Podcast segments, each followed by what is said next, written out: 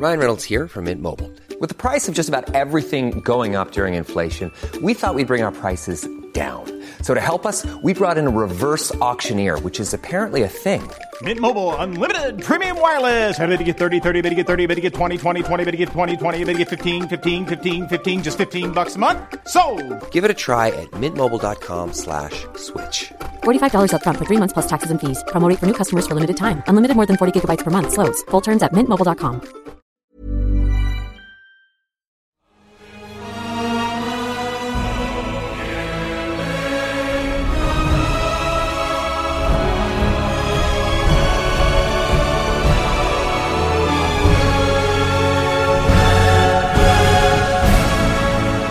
buenas a todos y bienvenidos a El Nexo, una serie de pequeñas reflexiones sobre la actualidad del videojuego. En el capítulo de hoy, como prometí, será especial God of War Ragnarok exclusivamente con y sin spoilers. Esta primera sección que vais a escuchar, ya lo sabéis, es completamente spoiler free, no va a haber ningún tipo de, stripe. Y luego, mm, cuando ya avise de que va a haber spoilers, pues lo haremos paso a paso, en este caso, ¿vale? Yo creo que es un juego que se da bastante a poder analizarlo según vayamos avanzando en la historia. Intentaré, para que lo podáis seguir, por si, por ejemplo, estáis a mitad de juego o lo que sea, que podáis escu- escuchar hasta ese momento, ceñirme mucho a, a lo que es la parte de la historia y quizá incluso esto me obligue a que en buena parte de las misiones secundarias, como me cuesta un poquito más recordar exactamente en qué momento se van desbloqueando, lo ponga más o menos por el último tercio del programa, ¿vale? Entonces así me aseguro de que podéis escucharlo tranquilamente. Vale, y antes de empezar, dejadme hacer la última parte de la introducción porque es que he tenido que reorganizar un poquito eh, todo el material porque reconozco que se me ha ido de las manos.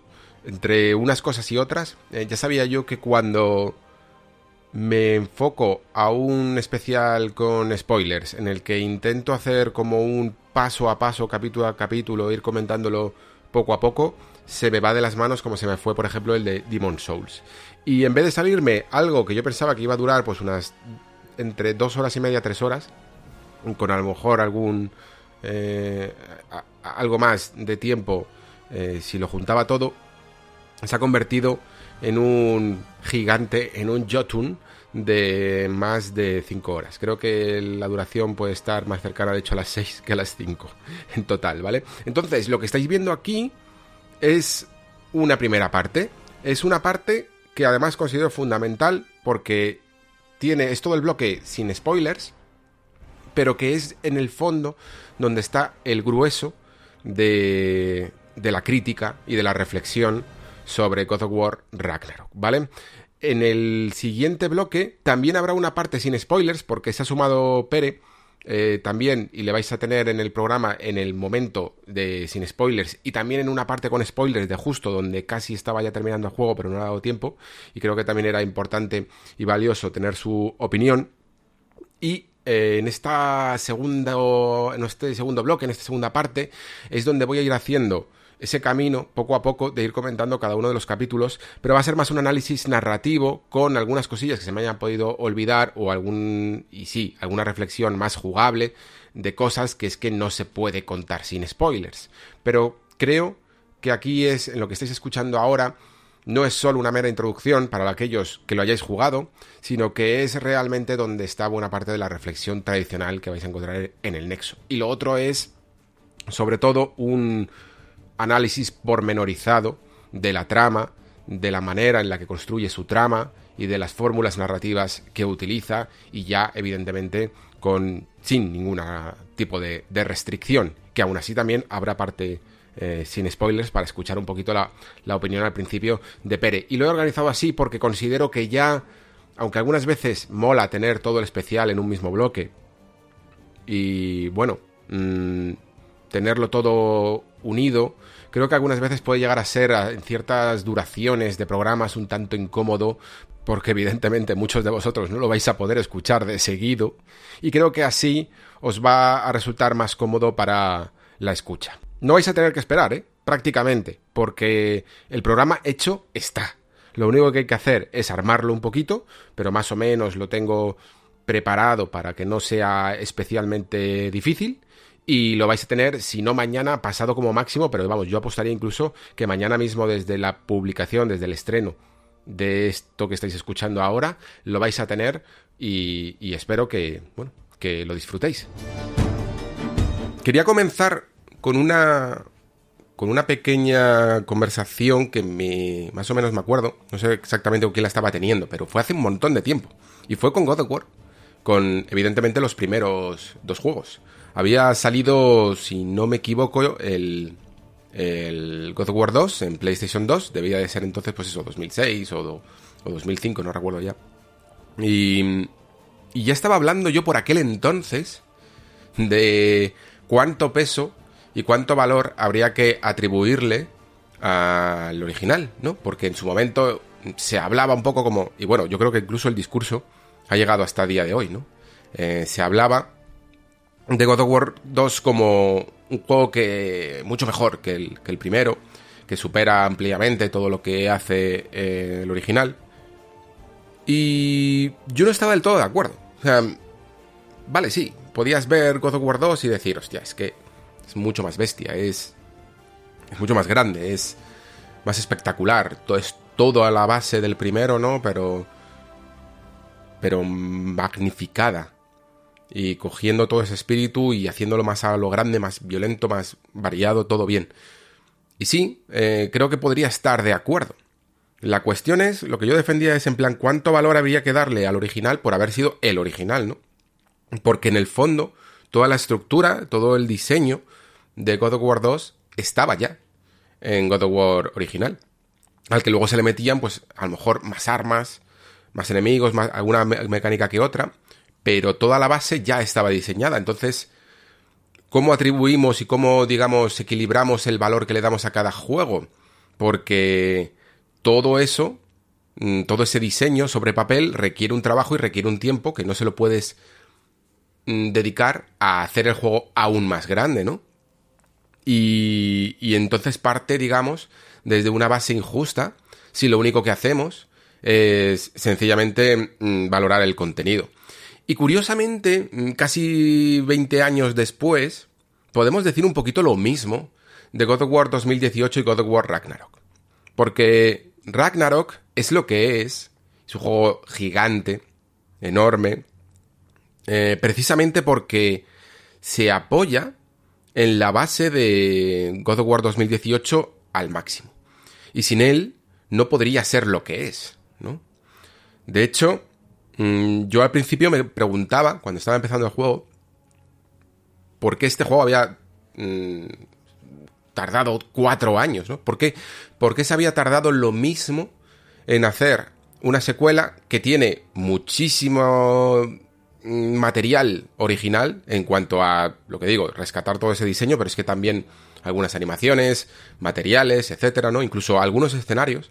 Por lo que estaba viendo al principio, digo, ¿cómo, cómo han tardado también lo mismo, cuatro años? Por mucho que haya que equilibrar y por mucho que haya que expandir y tal. Luego lo fui entendiendo, evidentemente, porque mm, God of War Ragnarok es un juego gigante. Es un juego que, como hablaré largo y tendido en este especial, me parece incluso el equivalente a mm, Elden Ring en correlación con Dark Souls, ¿no? O sea, Elden Ring como ese juego grande, no, no ya tanto por su paso al mundo abierto, sino por el contenido. Este, sin duda, ha sido el año del contenido. Y fijaos, por ejemplo, algunos de los juegos nominados a los Game Awards. Eh, Elden Ring, 100 horas. Eh, God of War Ragnarok. Bueno, a mí me ha durado casi 50. Pero no dudo de que se puede expandir incluso más. Porque, mm, aunque he hecho mucho, pero mucho, mucho, mucho, de todo su contenido secundario, creo que todavía me quedan unas cuantas cosas que podría hacer. Y, eso lo podría rondar perfectamente las 60 horas. Y aún así es que son 60 horas que se sienten igual de intensas que hablábamos muchas veces de Elden Ring, ¿no? Hasta el punto incluso de que de la misma manera que de Elden hablaba en un sentido a veces de fatiga, de ha sido demasiado intenso mucho tiempo, ¿no? En God of War Ragnarok casi podría decir lo mismo. Xenoblade Chronicles 3 también es otro juego de otras 100 horas, ¿no? Y por eso digo que creo que este año es el, eh, el año del contenido y, y hasta cierto punto esto también sería debatible, ¿no? Cómo, cómo de repente hemos vuelto otra vez a, este, a, esta preocupación, ¿no? Porque los juegos grandes, los juegos más relevantes a, nivel incluso más bien comercial, mmm, tienen esta necesidad de apoyarse en hacer mundos tan increíblemente grandes, ya no solo complejos, sino realmente grandes hasta el punto de que puedes llegar a, sobresaturarte, eh, sinceramente. Y, esto también creo que, que merece también un análisis. Em, como decía antes, God of War 2 se apoyaba en la base de God of War 1, Ragnarok se apoya en la base de God of War 2018. Eso creo que en el fondo le quita una cierta... Es, depende del jugador, evidentemente. Pero creo que le quita un, cierto halo de sorpresa, de, estar ante algo nuevo.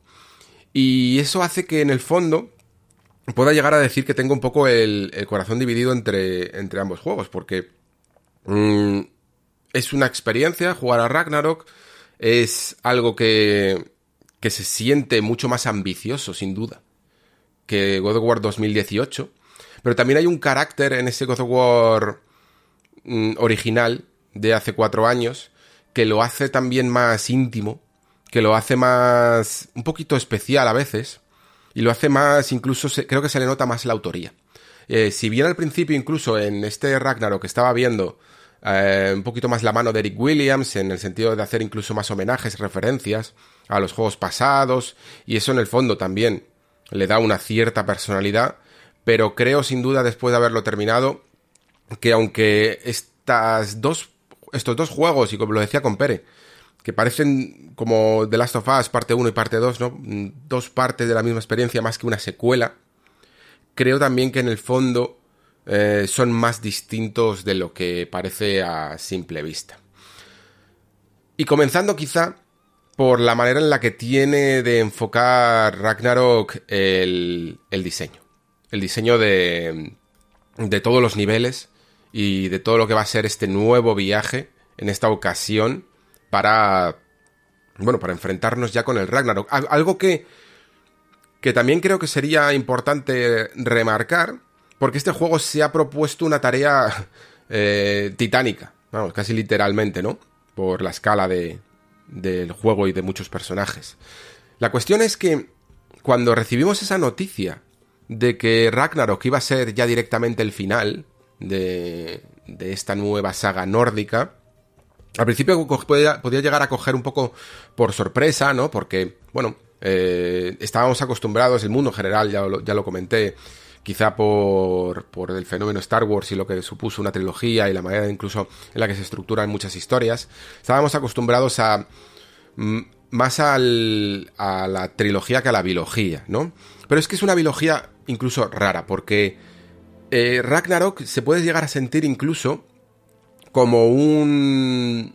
como una... no solo como una segunda y tercera parte, sino como una primera, segunda y tercera parte. Como si fuera toda la trilogía a la vez. Y quedándose entonces 2018 como otro juego. Otro juego del que se hace mucha referencia, otro juego del que se cogen muchas, eh, muchos momentos y en el fondo se utilizan incluso como anticipaciones, pero casi podría llegar a considerarse como una especie de precuela. En el, en el sentido de cuando haces una trilogía, ¿no? Y luego sacas una precuela, en el que te cuenta un poco los orígenes o algo parecido. Porque Ragnarok es sin duda juego que a, nivel de escala, no a nivel de trama, porque la ambición no se debería de medir por estos puntos, pero sí a nivel de escala, es increíblemente más ambicioso que, que God of War 2018. Quiere hacer muchísimas cosas a la vez. Quiere contarte muchísimas historias a la vez. Quiere desarrollarte muchísimos personajes a la vez.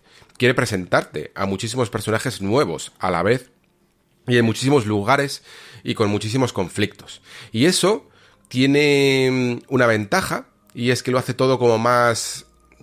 Es que no, me sale otra vez ambicioso, pero realmente no es eso. Es mm, grande en general, eh, como importante, ¿vale? Como si, como si todas tus acciones realmente esta vez tuvieran más importancia y consecuencias en el mundo que te rodea, ¿no?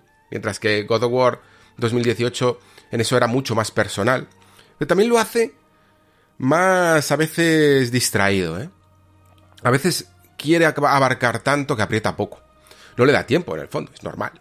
Cuando tú tienes una, una historia que quieres abarcar tanto con todos estos personajes y con todos estos conflictos, pues a no ser que le dediques casi el tiempo que podría llegar a tener una serie en cuanto a su desarrollo de, todos esos personajes, a que todos tengan tiempo en pantalla, pues en el fondo e, esos conflictos están luchando entre sí para ver cuál es el más importante. Y eso hace que algunos salgan reforzados y otros menos.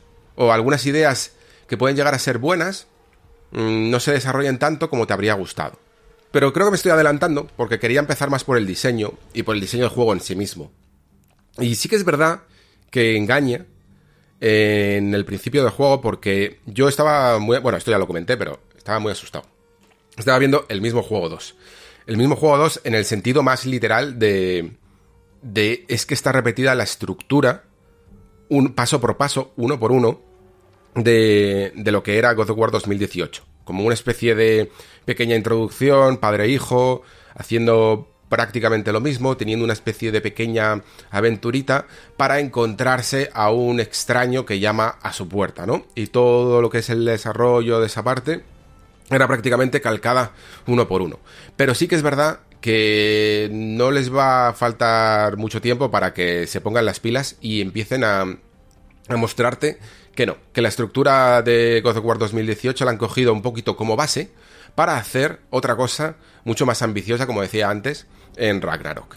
Em, se nota en todo, prácticamente. O sea, vas poco a poco, yo diría, para, para no meterme en terrenos pantanosos de spoilers, decir simplemente que vas intuyendo poco a poco lo grande que es esa estructura, incluso cuando ya eh, lo tienes detectado y empiezas a notar ese patrón, para que os hagáis una idea, es como Elden Ring, ¿no? Elden Ring, tú al principio estás muy perdido y, y bueno, quitando de lo que en Elden Ring eso juega en su beneficio y tal, poco a poco vas encontrando que cada una de esas secciones del mapa, con su, de esas regiones, va teniendo un patrón que se repite. Bueno, pues el de God of War eh, Ragnarok es realmente espectacular porque es mucho más grande siempre de lo que esperas. E incluso cuando ya crees que estás acostumbrado a lo grande que puede llegar a ser, todavía te va sorprendiendo. Y creo que por eso, mmm, bueno, no sé, en este caso no he hecho el análisis para la revista, entonces no he visto las guías de reviews y tal, no sé exactamente lo que puso Sony como indicaciones de spoilers y lo que era spoiler y lo que no, pero entiendo perfectamente que muchos analistas se hayan visto um, muy precavidos, eh, con, con mucho cuidado, a la hora de hacer spoilers con cualquier cosa en este juego. Y sí que yo en general eh, no soy tampoco partidario de que nos pongamos tan tan así, ¿no? Con, con los spoilers, porque tan tiquismiquis, porque al final tú estás aquí un poco para hablar de una experiencia y necesitas mencionar ciertas cosas para poder establecer cierta crítica. Y generalmente cuando eran spoilers jugables, Mm, me parecía ya que a veces estábamos eh, rizando el rizo de, de lo pudorosos que podíamos llegar a ser con estos temas. Pero sí que es verdad que creo que incluso mm, God of War 2018 ya lo demostró, ¿no?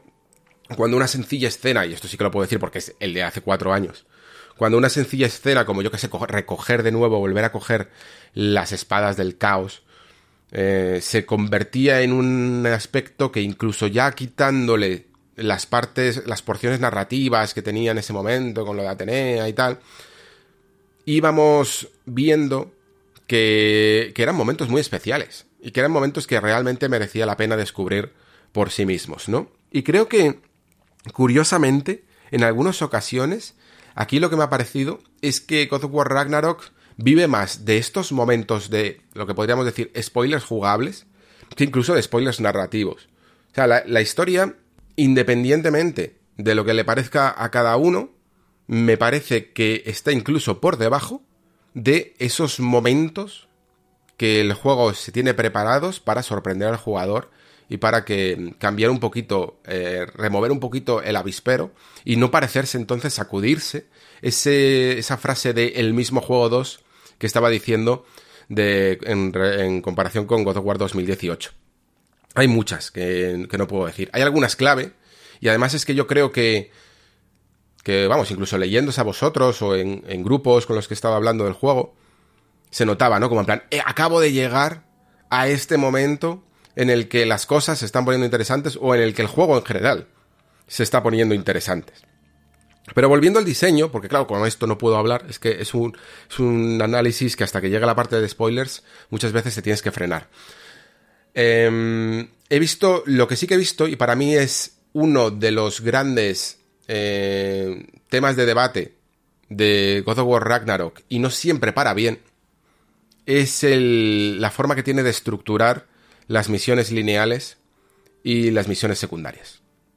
Creo que hay una clara disociación entre historia y juego.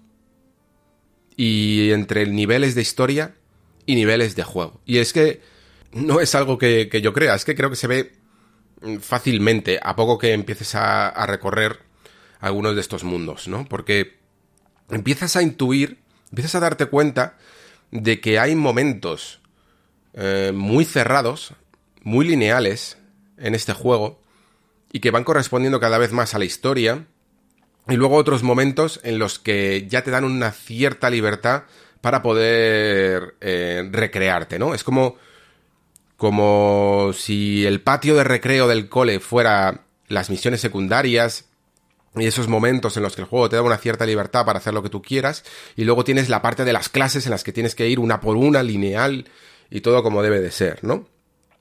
Y hay veces que te apetece ir al patio, y hay veces que te apetece estudiar.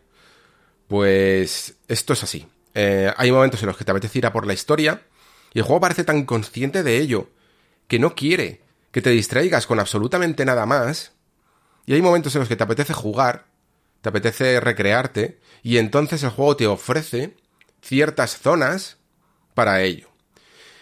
Y aunque sí que es verdad que si analizamos los hábitos modernos del jugador, encontramos que cada vez en estos juegos, bueno, normalmente suele ser más en juegos de mundo abierto. Y God of War Ragnarok o 2018 no se pueden considerar en el fondo juegos de mundo abierto. Pero sí que hay como una especie de hábito de hacer este tipo de, partidas, ¿no? Eh, lo comentaba también con Pere. Me decía, sí, yo hay días que me pongo en plan, hoy solo voy a hacer secundarias. Hoy solo voy a jugar a la historia principal. Y parece que es el, el jugador el que lleva la batuta de esta orquesta en la que va decidiendo cuándo tocan cada uno de estos instrumentos. Y a mí, sin embargo, por más que lo pienso, me parece que no estoy del todo de acuerdo con esta filosofía de diseño. Me parece que la, en un juego sobre todo que no es tan de mundo abierto, que no están tan especificados, no deberían de estar tan especificados las zonas en las que hay misiones secundarias y zona de juego, y luego reducir esa zona, que muchas veces parece casi un mod, es como, como si tú cogieras una zona abierta y crearas de ella un pasillo que es la historia principal. Imaginaros, por ejemplo, un juego de, carreras de el Forza Horizon o algo así, de mundo abierto, en el que tienes un montón de, carreteras entrelazadas y puedes recorrerlas como tú quieras, pero en el momento en el que entras en una carrera, te ponen un montón de barreras y te dicen, no, no, no, es que solo puedes ir por aquí. Este es el, el, el camino que te marco para esta carrera. Y todo lo demás se cierra. Pues eso es un poco lo que han hecho con este God of War Ragnarok. Y yo estaba intentando pensar en la experiencia de 2018 y no me parecía que fuera tan, tan marcado esto. Ya, yo recuerdo momentos como el ascenso a la montaña, partes de Midgar, incluso partes de algunos de los reinos como Alfheim, en el que creo que se intentaba hacer no una separación, no una compartimentación, sino más bien una comunión entre misiones secundarias, contenido opcional y partes de la historia. En cualquier momento, tú te podías eh, desviar un poquito del camino y ponerte a hacer secundarias, luego llegabas a otra zona y te ponías también, y mientras tanto, eh, a lo mejor ibas avanzando un poquito más en la historia, o al menos esas partes de la historia tenían un desarrollo incluso, digámoslo así, más abierto, porque a lo mejor había un puzzle un poquito más complejo. Yo me acuerdo de, de uno en la, dentro de la montaña cuando la vas ascendiendo, en el que hay que resolver un puzzle con un mecanismo y para resolver ese puzzle te metes dentro de otro puzzle, dentro de otro puzzle, dentro de otro puzzle, ¿no? Eh, y, y, para ello tienes que construir una zona un poquito más abierta. Esto en Ragnarok me lo he encontrado menos, curiosamente. Me he encontrado más un juego muy directo en, en la misión principal, cada vez incluso más, porque hay un, uno de los primeros escenarios, que esto sí que lo puedo decir, es Svartalheim.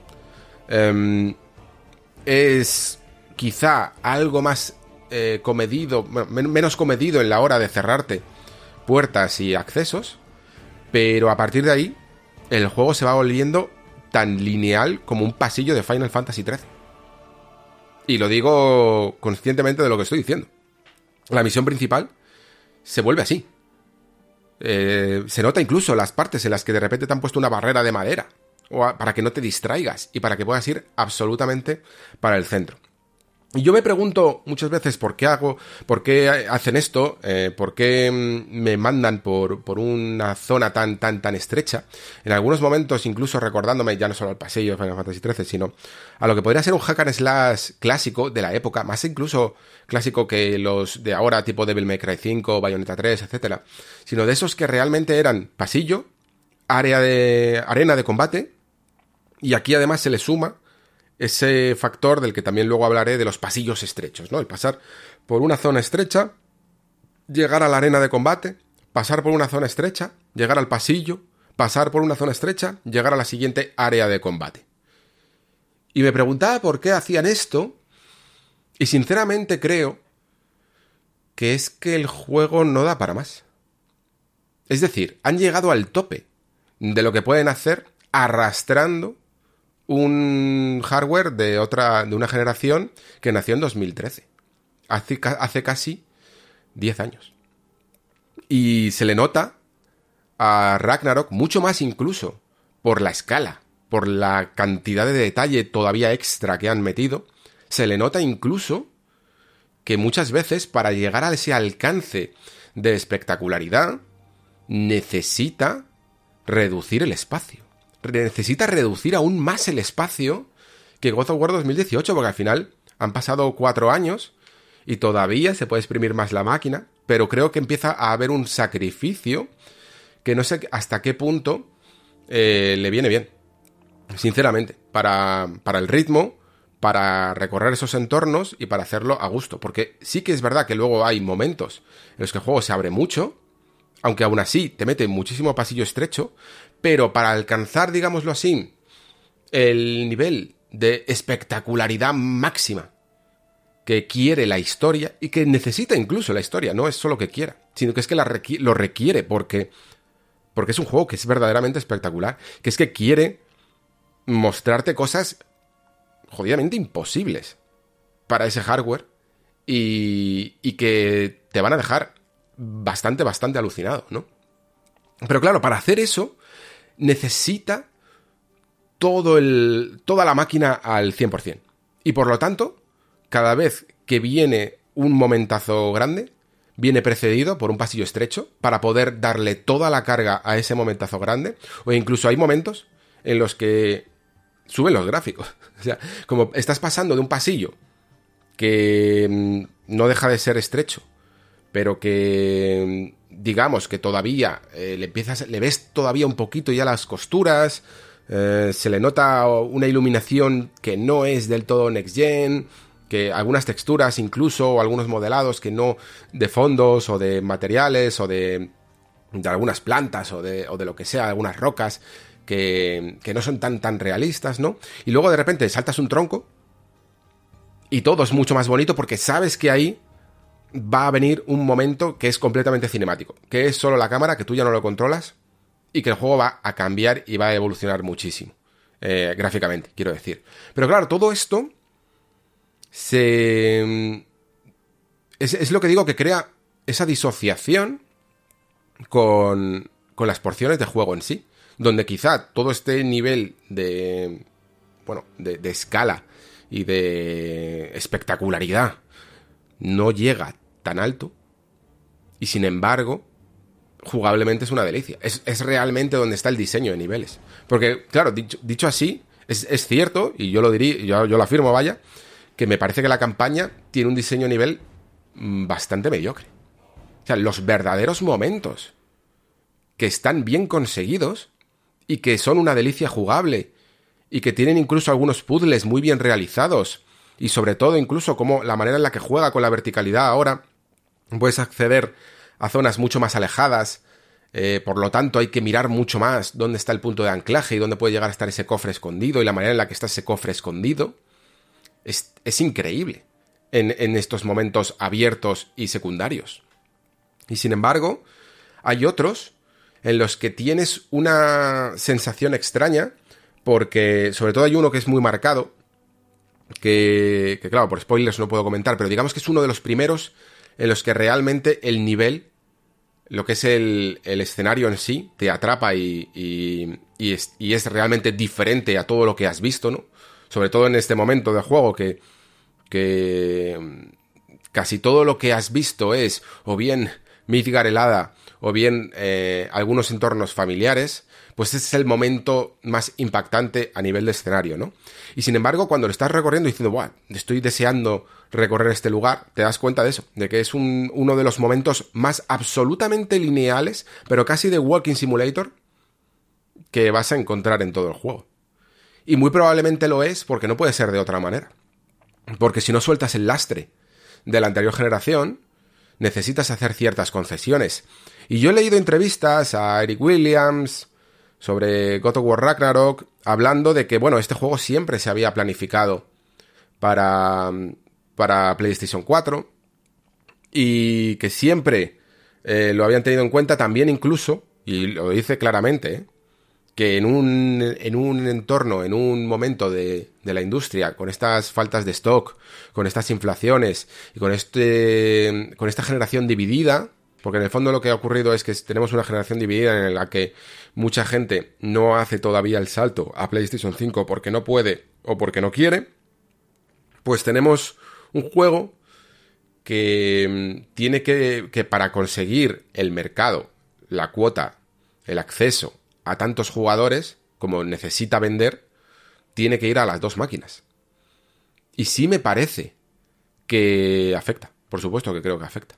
Vamos. O sea, este juego, sin esa limitación de espacio, podría haber creado unas virguerías enormes. Y no me creo que un diseñador de, máximo nivel no esté todo el día dándose de bruces contra, la, contra el teclado, pensando en lo que no puede hacer por estas limitaciones de pasillos estrechos o de o de momentos de carga o de espacios cerrados o, no tan grandes como le habría gustado hacer. Y si no, y, si no es así, entonces es peor, porque entonces lo que han hecho directamente es desconfiar del jugador y de su capacidad para perderse y para volver a encontrarse. Y, la necesidad, es que también puede ser. Y la necesidad de poner Mm, un entorno increíblemente fácil y tanto a nivel de puzzle como a nivel de orientación para que todo sea todo tenga ritmo y todo sea historia, historia, historia, momento espectacular, no perderse mucho, eh, simplemente combatir lo suficiente y sin mucha dificultad para que eh, todo vaya como la seda, ¿no? Y aquel que quiera perderse, aquel que quiera pensar, y aquel que quiera es tener que mirar mucho el escenario para ver cómo llegar a esa zona y este tipo de cosas, que se lo guarde para ese patio de recreo que son las misiones secundarias. Pero me parece curioso porque Cory Barlog en 2018 me parecía más valiente con esto. O sea, el juego no te ocultaba mm, bajo una zona mm, totalmente especializada para ello las misiones secundarias. Estaban todas como todo el escenario como muy mezcladito y había muchas zonas dentro de, la misión principal que te permitían acceder a secundarias y poder hacerlas, y no estaba todo tan compartimentado. Así que sí, por, por una razón o por otra, bien sea porque han querido hacer un diseño mucho más simplón en las principales, o porque, repito, de verdad, lo de las secundarias no es por falta de talento. Esta gente se ha hecho unas, unas áreas opcionales que son una demencia, que es de lo mejor que he visto yo en, en mucho tiempo. Pero una demencia, de verdad. una verdadera delicia de recorrer cada una de estas zonas opcionales. O sea, a mí como juego en sí, me ha gustado muchísimo más todo eso, ese contenido secundario, que lo primero, le doy muchísimo más valor, por supuesto. Entonces, como decía, bien por falta de medios o de, hardware eh, por hacerlo compatible, o bien por haber optado por un diseño mucho más simplón, me parece que las misiones principales de God of War Ragnarok no están tan al nivel como las de 2018. Se, se pierde una falta de armonía y de equilibrio entre todas las patas que debe de formar un videojuego. Debe ser el diseño visual, el narrativo y también el, el sistémico. Y el sistémico se pierde un poquito. Tanto por, la, por los niveles por, por, y por la no potenciación de las mecánicas. Porque tú tienes unas mecánicas súper sólidas y con muchas... Eh, muy ágiles y con muchas variables que puedes hacer, tanto a nivel de combate como a nivel de, de puzzles y de explorar niveles, y no las aprovechas, porque te parecen demasiado complejas para el jugador medio al cual le estás directamente dictando, dictando, ¿eh? Los puzzles para que ni siquiera haya género de dudas de lo que tiene que hacer. Mientras que evidentemente las misiones secundarias no te dicen ni mu. Y esto, como digo, me parece extraño ya no solo por porque Barlog no lo hacía con 2018, sino porque el juego de Sony incluso es más valiente en general. The Last of Us es más valiente en este tipo de cosas. A la hora de permitir que el jugador se pierda, de, de ponerle un desafío que pueda llegar a ser un poco más grande, de ponerle, eh, por ejemplo, incluso en Uncharted. Eh, Uncharted es un juego súper lineal, ¿vale? O sea, no estoy criticando la linealidad per se. Estoy criticando la, manera en la que haces la linealidad. Uncharted es capaz de, de, conformar espacios abiertos cuando hace falta, eh, momentos que realmente están trabajados a nivel de, de al, menos el pequeño puzzle que lo hace y, y, juega siempre con el balanceo de estos componentes, del espectáculo visual, del diseño de nivel y de y de la narración, ¿no? Mientras que aquí a lo mejor muchas veces te dicen, bueno, aquí tienes tu mundo abierto, atraviésalo si quieres ir a la a la misión principal y piérdete todo, y métete en el pasillo de la misión principal o si no, recórrelo. Entonces, eh, es algo que me, ha, que me, ha, dejado verdaderamente, verdaderamente inquieto.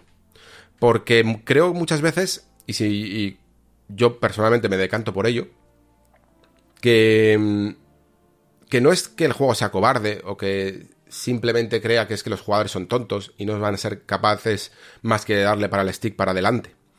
Creo simplemente que la manera en la que han tenido que conformar el juego, mmm, amoldándose a las características de un hardware tan anterior, les ha hecho tener que hacer el juego tan compartimentado, ¿no?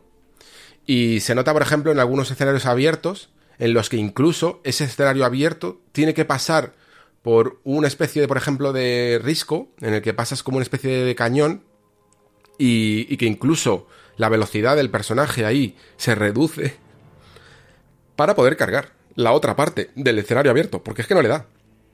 Es que no le da más de sí. A veces vas en barca y, y tienes que pasar por un lugar estrecho para que le dé tiempo a cargar el nivel. A veces tienes que... Eh, vas con los lobos y en una, especie, en una especie de trineo y tienes que pasar por este cañón para poder cargar la otra parte de ese mundo abierto. Hey, I'm Ryan Reynolds. At Mint Mobile, we like to do the opposite of what Big Wireless does. They charge you a lot, we charge you a little. So naturally, when they announced they'd be raising their prices due to inflation, we decided to deflate our prices due to not hating you. That's right. We're cutting the price of Mint Unlimited from $30 a month to just $15 a month. Give it a try at mintmobile.com slash switch. $45 upfront for three months plus taxes and fees. Promo for new customers for limited time. Unlimited more than 40 gigabytes per month. Slows. Full terms at mintmobile.com. Hiring for your small business? If you're not looking for professionals on LinkedIn, you're looking in the wrong place. That's like looking for your car keys in a fish tank. LinkedIn helps you hire professionals you can't find anywhere else, even those who aren't actively searching for a new job but might be open to the perfect role. In a given month, over 70% of LinkedIn users don't even visit other leading job sites. So start looking in the right place. With LinkedIn, you can hire professionals like a professional. Post your free job on linkedin.com slash people today. Claro, en un juego en el que estás explorando al máximo, cuando ya es la parte de, misiones secundarias, estás explorando al máximo. Tienes que ir y volver mil veces. Eh, ni siquiera el juego es fácil de teletransportarte del todo, porque no tiene una especie de viaje rápido mm, tal cual. Tienes que, tienes que ir a unos puntos exactos. Eso puede ir un poco en detrimento del ritmo. Hay, hay lugares a los que yo he dicho, va, paso de, paso de volver, porque es que me, voy a tener que comer tres o cuatro pasos estrechos y, y no me apetece. Y, curiosamente, no recuerdo tanto en God of War 2018. Sí que recuerdo que había momentos en los que Kratos se agachaba, pasaba por aquí, tenía que subir, no sé qué, no sé cuánto. Sí había muchos momentos así, ¿vale? Pero muchas veces estaban hechos para, para lugares en los que eh, ibas a pasar una vez solo, como máximo dos, pero no había tanta ida y venida, quizá, como, como en este juego. Y sin embargo, ya os, lo repito otra vez, ¿eh? las misiones secundarias son de lo mejor. De lo mejor. O sea, eh, es un juego que si no vas a, hacer nada de contenido secundario y solo quieres jugar a la campaña, es posible que te puedas llevar un, una pequeña decepción si no eres de los que se impresiona, de los fácilmente impresionables por, por lo que es que es el pepinón mm, de espectacularidad que puede llegar a ser en algunos momentos. Sí que es verdad que se le nota, y sobre todo en estos niveles, un poquito más videojuego de la cuenta, y en este sentido ya sé que es extraño criticar acusando a un videojuego de ser un videojuego, pero sí de momentos que, es, que a veces no consigue armonizar bien el diseño de un nivel que debería de ser realista, porque yo que sé, a lo mejor es una ciudad, eh, es un espacio donde la gente está haciendo sus vidas, y lo que tiene que ser a la vez un diseño de nivel de juego, ¿no? Entonces te puede poner una barrera, por ejemplo, el, caso que ponía yo en el Patreon más flagrante es el de la ciudad de la ciudad de Nidavellir en Svartalheim. Perdonad por los nombres, pero es que es así el reino de los enanos. Bueno, pues la ciudad de los enanos hay un momento en el que hay un muelle de un, de un puerto, ¿no? Donde dejas la barca y hay una barrera súper cutre en mitad del puerto que no pinta nada que no tiene ningún sentido de construcción de mundo, por decirlo así, ¿no? Y, y, y, que convierte un escenario que es increíblemente bonito y realista, porque parece una ciudad, bueno, sinceramente, en cualquier otra película o lo que sea, parecería más una ciudad de los elfos o algo así, pero que es súper, súper bonito, ¿no? Como si estuvieras en Rivendell, ¿no? Y de repente te encontraras una maldita barrera de videojuego a nivel de las rodillas que no puedes saltar. Este tipo de cosas a mí a veces sí que me han, sacado un poquito. Pero sí que es cierto que a medida que vas avanzando, vas encontrando mm, y vas desbloqueando muchas herramientas. El juego se va abriendo tanto que, que realmente solo te puedes rendir ¿eh? hacia a todo lo que intenta conseguir, a todo el contenido que tiene, hasta el punto de que para mí ha sido hasta más que suficiente. ¿Vale? Mientras que en, 2018 yo recuerdo de sin guías ni nada conseguir todos los cofres. Lo único, que me faltó fueron cuatro cuervos. Que luego los miré y dije, ah, mira, me he sacado el platino sin querer, básicamente, ¿no?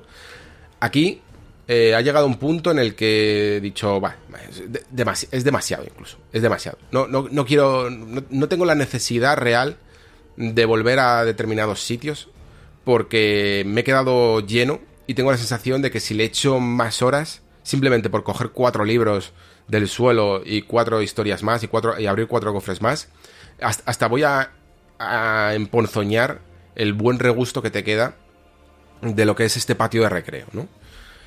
No puedo de verdad recalcar, de la misma manera que no podía con el Den Ring, que os decía todo el rato, madre mía, se han pasado, se han pasado, se han pasado... Eh, qué cantidad de, mundos secundarios, qué cantidad de secretos, de mundos secretos y tal hay? Pues aquí he tenido casi la misma sensación. Con menos fatiga, evidentemente, porque... Porque bueno, no es un juego de 100 horas, es un juego de 50, ¿no? Es un juego de la mitad, entonces te fatiga la mitad, realmente.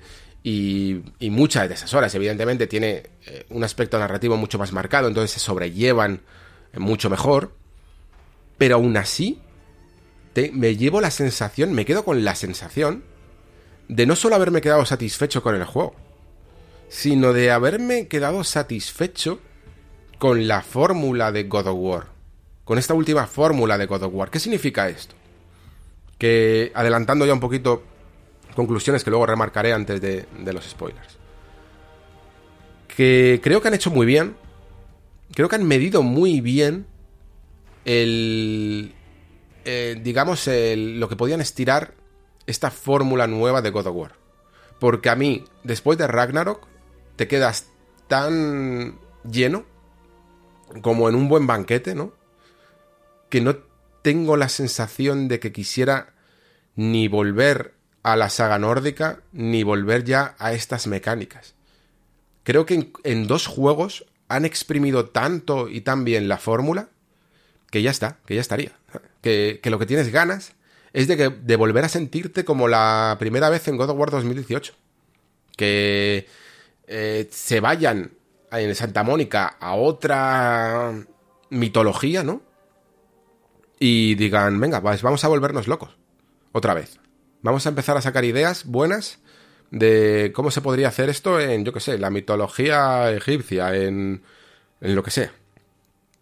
Y, y realmente mmm, creo que es el camino que van a hacer. O sea, el siguiente God of War ya no tiene las restricciones no tiene por qué tener las restricciones de este de estos dos juegos.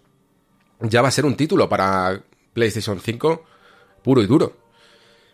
Y yo no vería un un God of War con la misma ya, ya, no solo con las mismas mecánicas y el mismo sistema de combate y tal, sino con la misma manera de estructurar los niveles.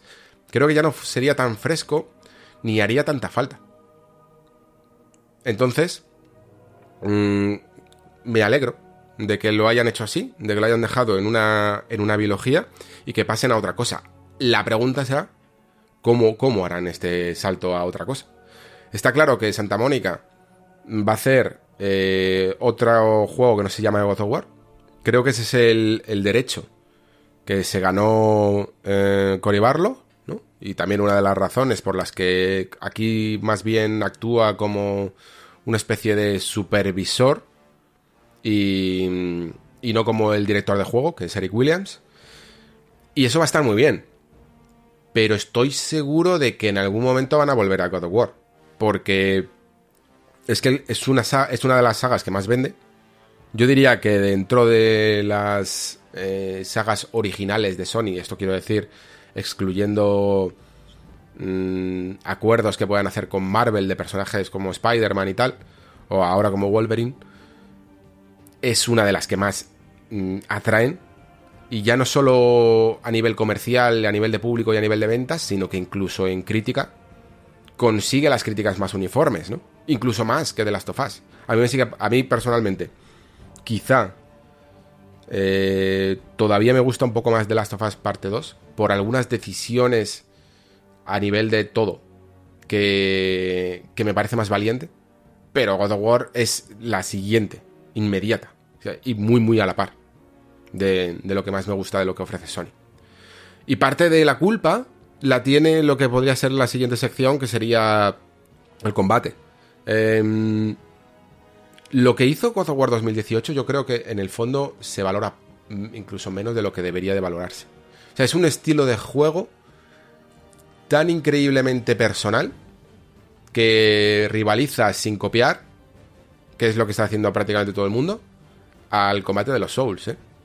Creo que el combate de Souls, de un, bueno, de un Souls o de un Sekiro o de un Bloodborne, con sus diferentes variantes, es realmente todavía un poquito más único por la una característica que se podría todavía perfilar más, pero está claro que Sony lo hace así porque tiene, tiene otro público en mente que el de From que es un, tipo de jugador más exigente, más, más que, más, que tiende más a aceptar el desafío, ¿no?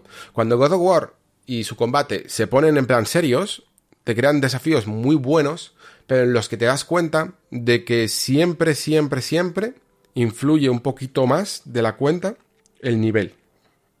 El nivel que llevas y el nivel de del personaje del enemigo. Mientras que tú en un juego de From, incluso en los más roleros, como Elden Ring, eh, aunque bueno, Elden Ring ya está ahí, ahí, ¿eh?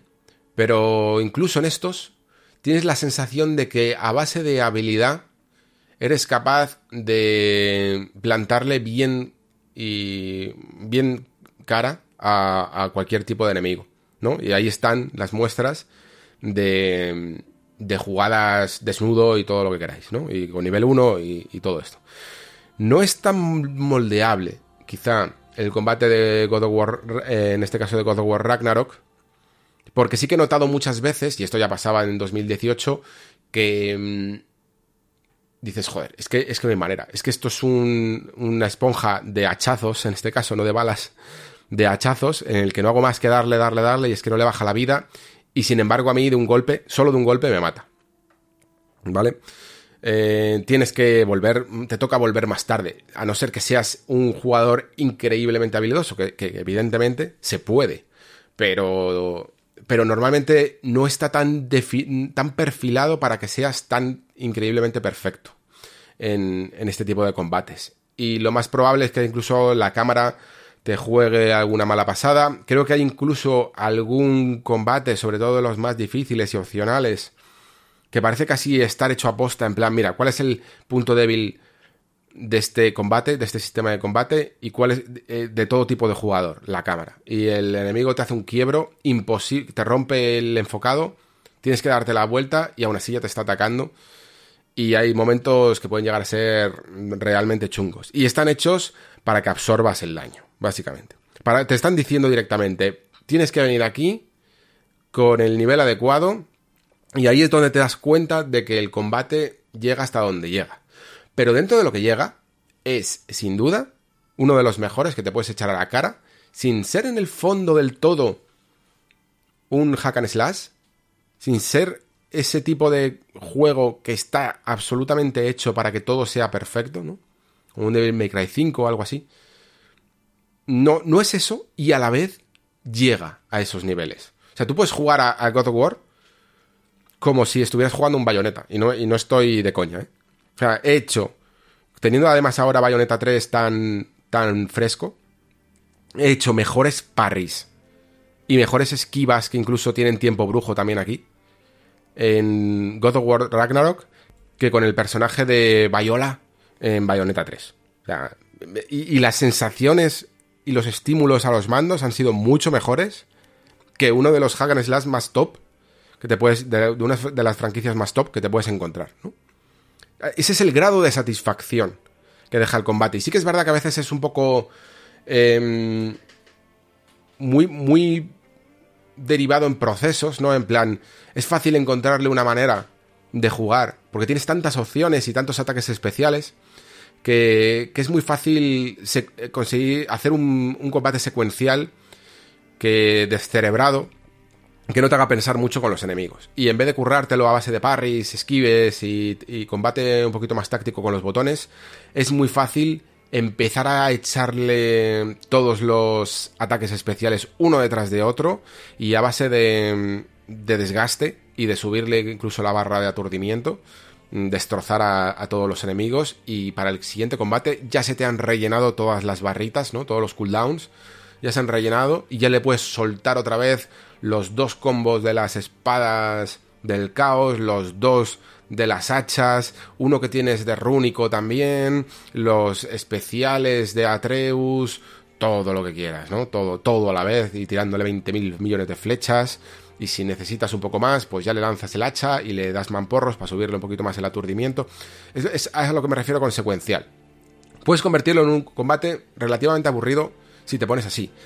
Pero si te pones en serio, y yo muchas veces incluso he llegado a algunos enemigos duros eh, de una manera que, que aposta llegaba bajo de nivel, en plan, vale, me están curtiendo. Eh, perfecto. Creo que es el mejor momento para ponerme a intentarlo. Porque si encuentras el punto dulce del, del nivel, de, la, de, la, correlación entre tu nivel y el del enemigo, puedes llegar a tener combates verdaderamente memorables.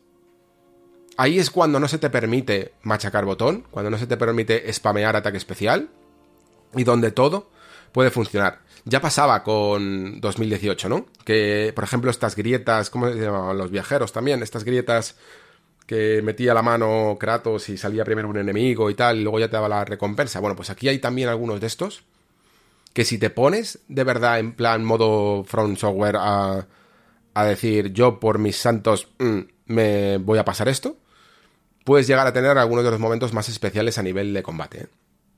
¿eh? Se le nota también un combate em, más rápido, que se sabe que se pueden hacer más combos de maneras más originales y que hay jugadores que realmente lo aprecian, ¿no? O sea, ya se están viendo. Yo de momento os recomiendo que, si no queréis ver spoilers, no, no lo veáis, le tengáis un poco silenciado al, bueno de Sunji Legend.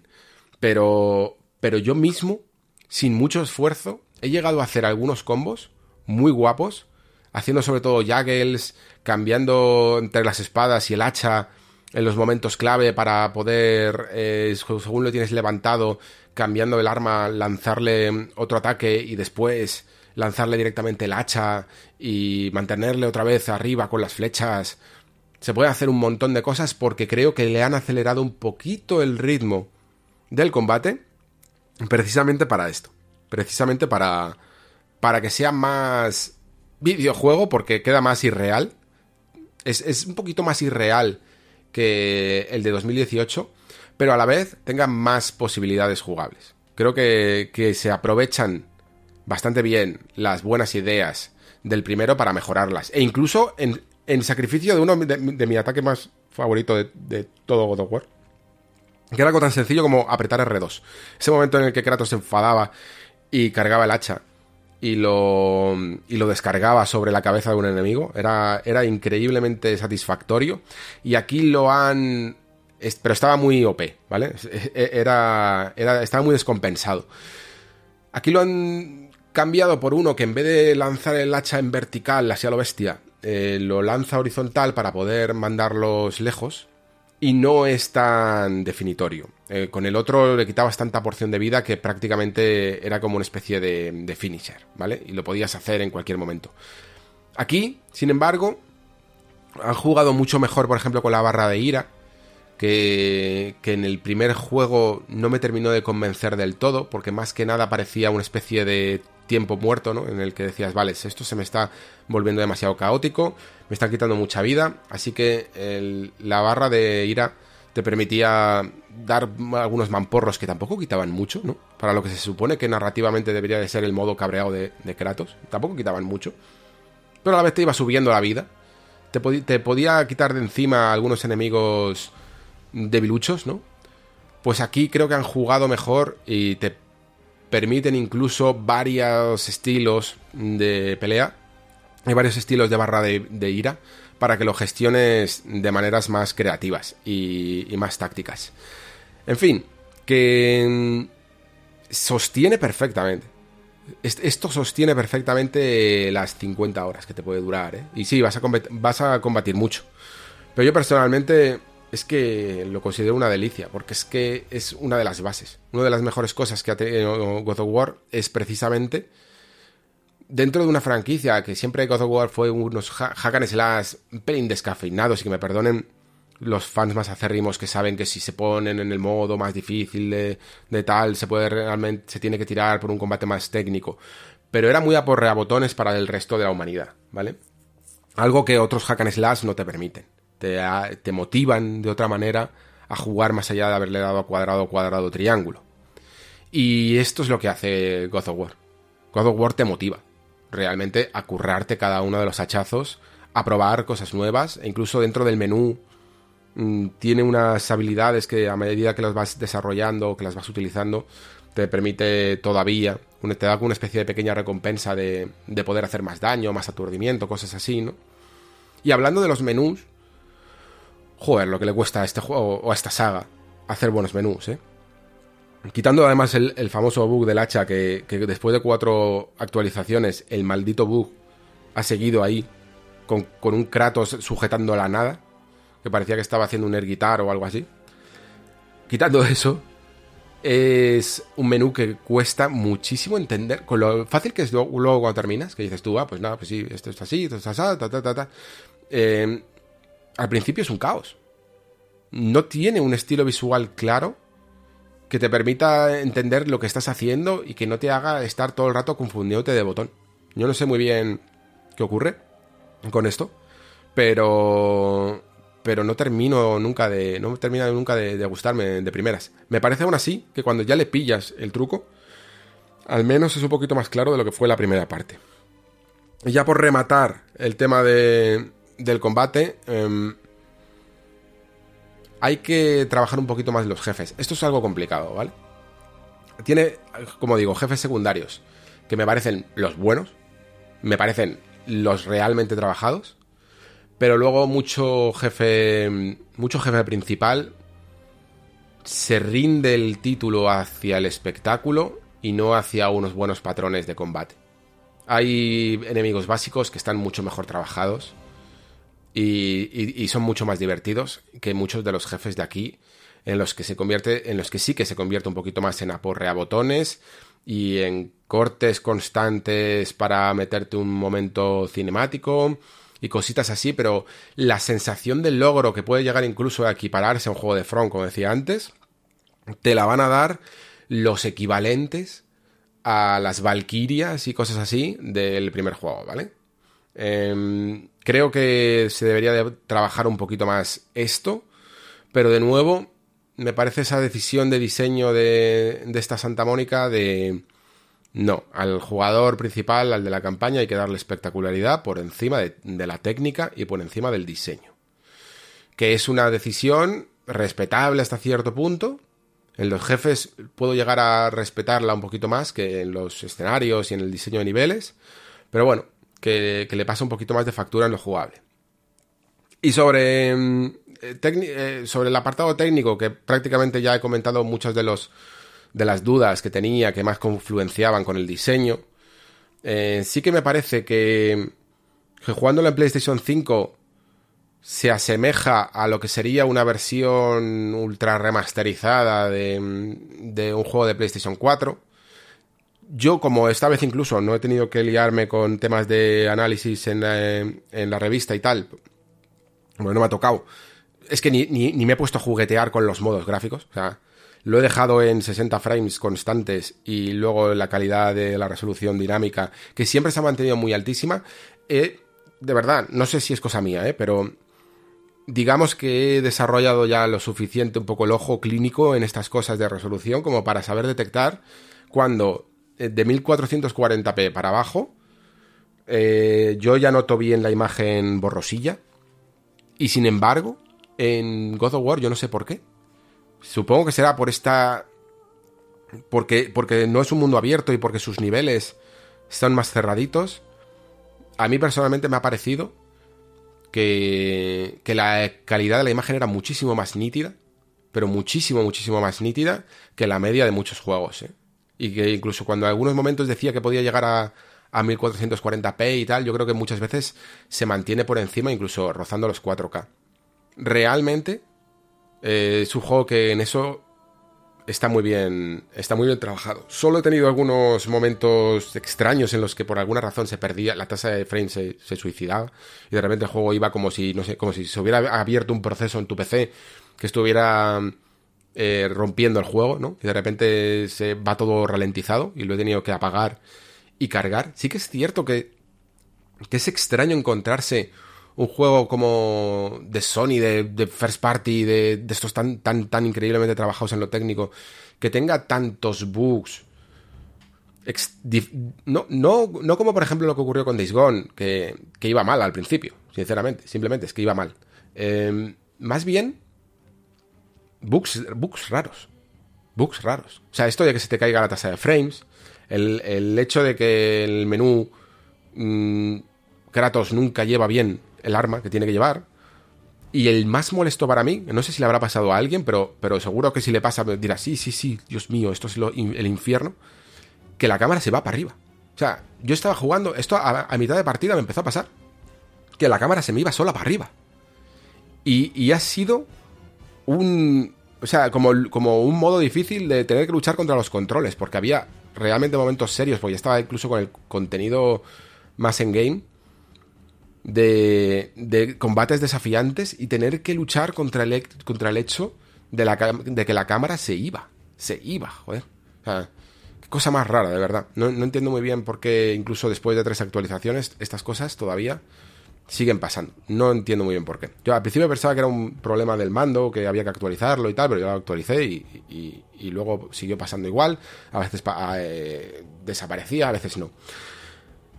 Se me ocurre también otro, otro punto aquí, en el tema de los gráficos, y es el hecho de que, joder, justamente yo cuando veía el juego en el primer tráiler, que ya se vio bien, dije, hostia, pues a, mí, me parece que se ve muy, muy bien este, este juego me parece que, vamos, o sea, habiéndolo jugado, es un juego que se ve muy, muy bien. Y demuestra que estamos en un punto en el que incluso mm, con una consola, eh, con un juego que es intergeneracional y que está, yo diría, más enfocado a PlayStation 4 que PlayStation 5, yo diría, vamos, de hecho, que, que hasta Horizon Forbidden West puede llegar a verse mejor ¿eh? en algunos momentos. Yo creo que tuve también más momentos brutales de flipar con gráficos no tanto con lo que ocurre en pantalla, ¿vale? Porque God of War es un juego que está hecho para que haya ciertos momentos que sean alucinantes a nivel del diseño visual.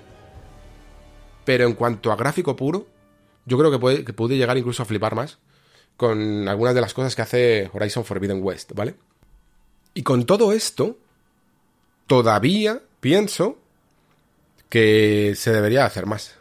Claro, eh, para ello habría que sacrificar la versión de PlayStation 4, que en este caso no se, va, no se ha hecho.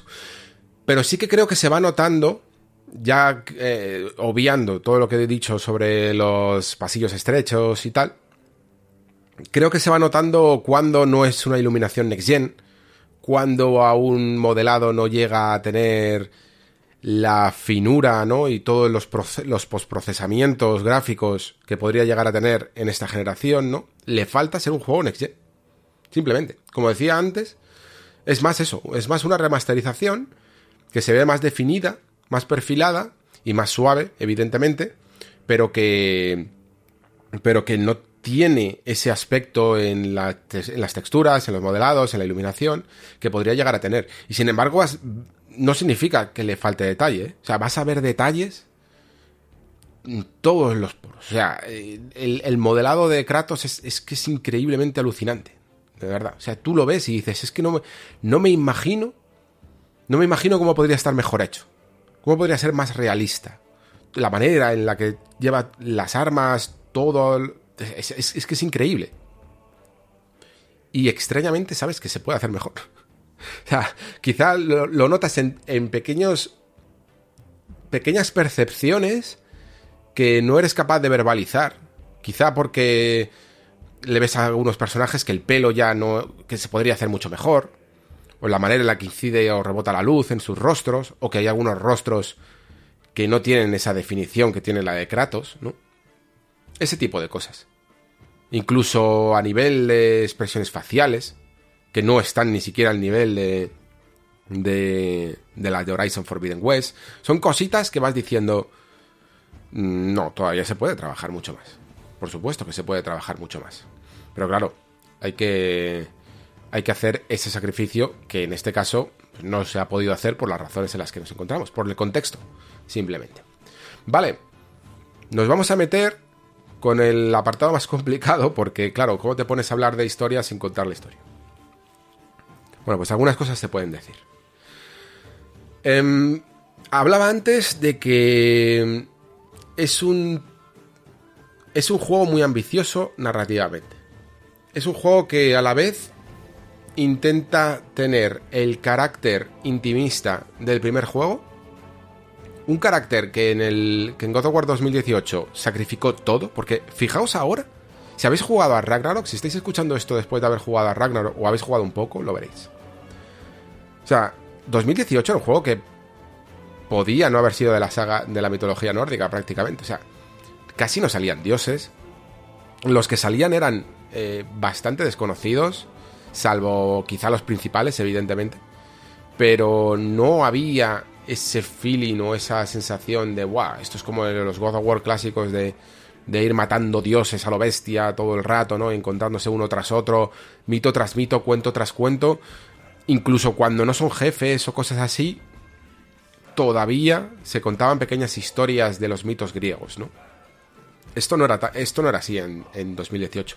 Creo que Cory Barlog dijo, vale, yo tengo, tengo, tengo que hacer un God of War. Y sí que me apetece utilizar el personaje de Kratos. Y sí que me apetece utilizar su pasado y, y, y, tener un poco la sensación de que esto es God of War. Pero a la vez quiero hacer un juego muy personal. Quiero hacer un juego que como hizo, ¿no? Se, que se tatúe uno de los logos de, de esta simbología, porque no es el, la, clásica omega de God of War, pero, pero algo que, realmente él sienta que, quiere contar y transmitir un mensaje a través de una de sus obras. Y en, este caso estaba claro que ese mensaje era el, el concepto, cómo, cómo te cambia el tener un hijo y cómo la maduración personal de Kratos teniendo un hijo y teniendo que cuidar de él, porque se ve por el contexto que durante toda su etapa de los primeros años de Atreus, cuando era bebé y, y muy niño, se las perdió, ¿no? Y el hecho de enfrentarse a que la muerte de la madre le obliga a cuidar de, de este hijo y hacerle a alguien que absolutamente no quiere que se parezca en nada a lo que fue él. ¿Vale? Entonces son, son conceptos que a mí me, parecían muy interesantes. Toca también la sobreprotección infantil y muchas cosas que estoy convencido de que Barlog estaba sintiendo y experimentando y desarrollando en ese momento en su vida personal. Y eso es lo bonito, ¿eh? Que, que a través de una obra tú te puedas expresar. Y además es que lo hagas en un contexto en el que, bueno, mm, cada uno después lo puede atribuir a su vida de la manera que él quiera. Ragnarok eh, como es tan ambicioso y sabe además que parte ahora de la esencia de God of War no es solo ya ser un matadioses, sino em, también este carácter íntimo entre Atreus y Kratos, tiene que hacer tantos, tantos, tantos, tantos malabares, con tantos personajes además y con varias tramas, que, em, como decía, hay momentos incluso en el que el juego no sabe justificarte bien algunas acciones o no sabe mm, o tiene que competir protagonismo, ¿no? Tiene que compartir y a la vez competir ese protagonismo entre todas estas tramas y estos personajes. Y creo que, por ejemplo, en algunos momentos puede llegar a quedar un tanto abstractas algunas de las justificaciones que hace. Y el mejor caso que podría dar es el que ocurre al principio.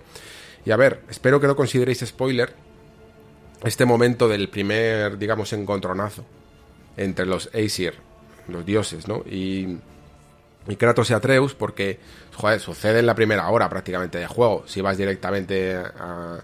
Es, como el, momento en el que encuentras al extraño, ¿no? En, a, Baldur, se puede decir en, en God of War 2018. Pero es que creo que es un momento muy revelador para después poder desarrollar sin spoilers algunos momentos. Así que mm, no es tan spoiler, joder, lo que quiero decir, ¿vale? Em, el caso es que te encuentras, eh, igual que se vio al final de God of War 2018, ¿no? Que se presenta Thor en tu casa. Bueno, pues ves esa escena, ¿no? Una escena que está bien escrita. Mola mucho la frase de, de Thor, de, de vamos a hablar como hombres calmados y razonables, ¿no? Y luego cómo se desenvuelve un poco todo. Y no solo aparece Thor, sino que aparece también Odín. Y te presentan como una propuesta, ¿no? Que básicamente es en plan, eh, mira, dejad de hacer lo que Atreus está haciendo, eso no hace falta ni que lo diga. Mm, dejad de hacer eso y firmemos una especie de paz y yo olvidaré que matasteis a los hijos de a mis nietos, ¿no? Eh, son los, como los hijos de Thor, estos que, que mm, te cargas en, en, la primera parte, ¿no? Y, haremos borrón y cuenta nueva, ¿no? Y, y ya está. Y Kratos, que hasta ese momento ha estado diciendo todo el rato, en plan, no quiero guerra, no quiero conflictos, no vamos a meternos en más problemas, tal, tal, tal. De repente, cuando le ofrece esta paz, dice no. Y ya está, ¿eh? O sea, no, dice, no dice nada más, solo dice, pues no. Y tú te quedas como en plan, o sea, si solo ves esa escena, puedes llegar a pensar, joder, ¿por qué dice que no? Sea, si todo el juego, todo el rato estaba diciendo que no se quería meter en conflictos, que esto no era una guerra, que le está diciendo que a Atreus que se calme, que no quieren llegar al Ragnarok ni a nada por el estilo. Bueno, ¿por qué, ¿por qué le dice que no? ¿Por qué no iba a aceptar una tregua cuando en el fondo es él el que se ha cargado a... el que, el que ha hecho más, una especie de más de daño físico, ¿no? Se ha cargado al final a Baldur en, en la primera parte y a los hijos de Thor. ¿Por qué dice que no? Y yo me quedaba así diciendo, vale, incluso aunque yo me lo pueda imaginar, pero no sé si realmente quedan bien dadas las razones. Y, me, y curiosamente, yéndome ahí al, diario y yéndome a la página de Odín, y, o de Thor, o de los dos, te das cuenta de que este juego está narrado por como en primera persona, por Kratos. Es como que Kratos mantiene un diario, algo, algo que además es, es extraño de, de asimilar, porque Kratos es un personaje que habla así, en monosílabos muchas veces, ¿no? Y que también es cierto, por cierto, eh, haciendo aquí un paréntesis, que se le ha intentado sacar de ese de esa figura casi de Terminator, ¿no? De, de decir todo el rato sí, no, y ya está. Lo sigue haciendo. Pero hay momentos en los que realmente tiene frases que, que Christopher Judge puede interpretar, ¿no? Momentos en los que habla más que cinco palabras. Y eso está bien. Pero volviendo a lo del diario, se me hace raro, ¿no? Porque te estás metiendo en los pensamientos. Es como si de repente estuvieras leyendo una novela escrita en primera persona por Kratos. Y ahí se dan las razones. Y te dice que lo que hace. Eso, que le hace sospechar. Eh, primero, porque él no sabía que su, que su hijo Atreus estaba mm, haciendo una investigación de nada. Y que por lo tanto, si es algo que no quiere Odín que ocurra, mm, prefiere primero investigar las razones por las que está haciendo eso, y después también porque le ofrece eh, acabar con, con Freya, que está un poco buscando venganza por la muerte de Baldur. Todo esto, de nuevo, repito, o ha sucedido en el primer juego o sucede en la primera hora de este, ¿vale?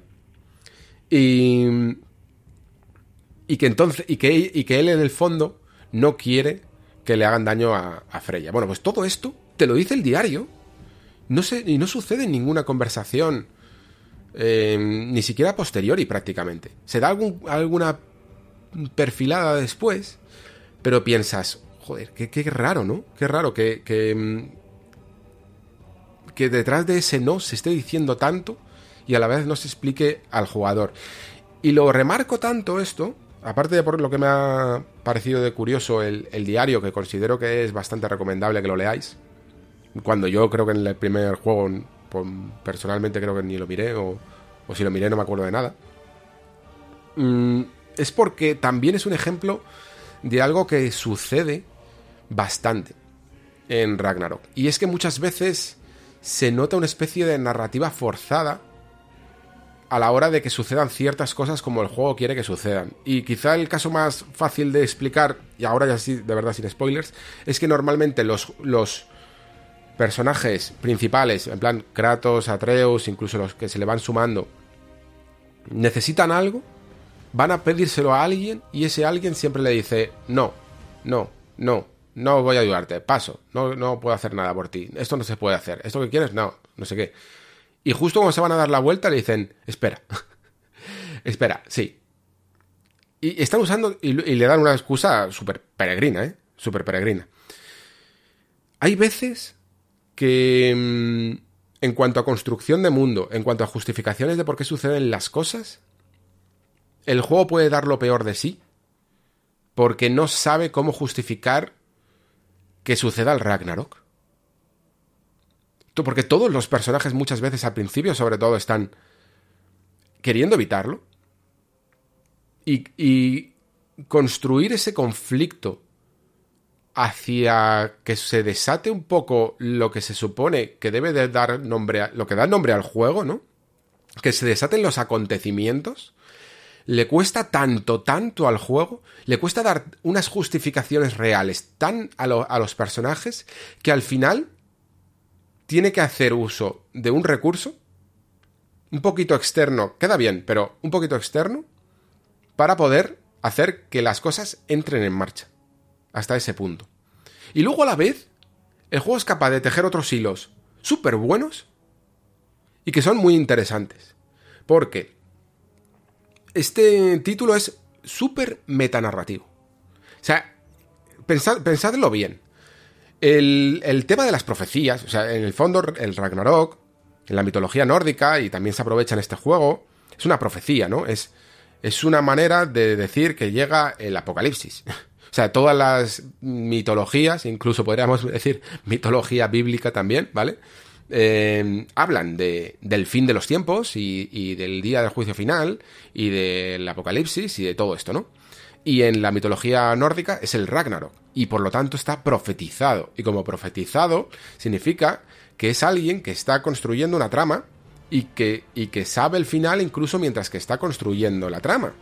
Y por lo tanto el juego utiliza mucho eh, los recursos estilísticos de la metanarrativa y de las anticipaciones, de los foreshadowings famosos de los que hablo siempre, para hacer, para trazar tramas hacia lo que está por hacerse y hacia los conflictos que se generan en el momento en el que los personajes saben su propia trama. ¿Vale? Y además es que hay momentos claros en los que notas al guionista hablar de, de narrativa directamente. Porque te están hablando de cuándo deben de suceder las cosas, cómo deben de suceder las cosas. Y lo que hacen es casi presentar, como, en la clásica novela tipo Niebla o algunos finales a lo, a lo Robinson Crusoe y cosas así, en las que el personaje se enfrenta al narrador. El, personaje cuestiona hasta qué punto su futuro está ya escrito. Creo que también había una película que se Más extraño que la ficción y cosas así, ¿no? Hasta qué punto nuestras vidas están supeditadas a un destino y si ese destino es destino por estar escrito o es destino por ser una consecuencia intransmutable de nuestras formas de ser. Y, de todo esto muchas veces se debate a un punto bastante profundo. Lo cual está muy guay, sinceramente. Eh, porque una, es, es, es, la razón por la que molan tanto eh, y en tantos... Eh, en tantas novelas y películas se utiliza tanto el recurso de la profecía o del destino y de todas estas cosas. Porque para el escritor es un juguete, es un dulce. El poder juguetear con haberle dicho ya al, al, al, espectador, al lector o al jugador aquello que va a suceder y luego ver si se cumple o no, ¿no? Eh, o sea, es la base, por ejemplo, de, yo qué sé, de, de regreso al futuro, que lo hace hacia el pasado, ¿no? En plan, todo tiene que suceder como debe de suceder y si no, lo hemos cambiado, ¿no? Y, eso te está hablando sobre el poder del libre albedrío que es una de las condiciones humanas por las cuales nos regimos y que todos deseamos que realmente sea cierta. Evidentemente, y, y evidentemente que es cierto. Y es algo que además en última instancia ya viene incluso profetizado y viene anticipado del anterior juego, y por lo tanto lo puedo decir, ojo. Eh, yo prometo que no hay spoilers del, de Ragnarok hasta que no llegue a la parte, pero, pero esto se puede decir. Y es que al final de, de God of War 2018, Kratos ve en uno de los murales que está tapado en Jotunheim, al final del juego, ve profetizada su propia muerte. Y esto tiene que ser un elemento importante, ¿no?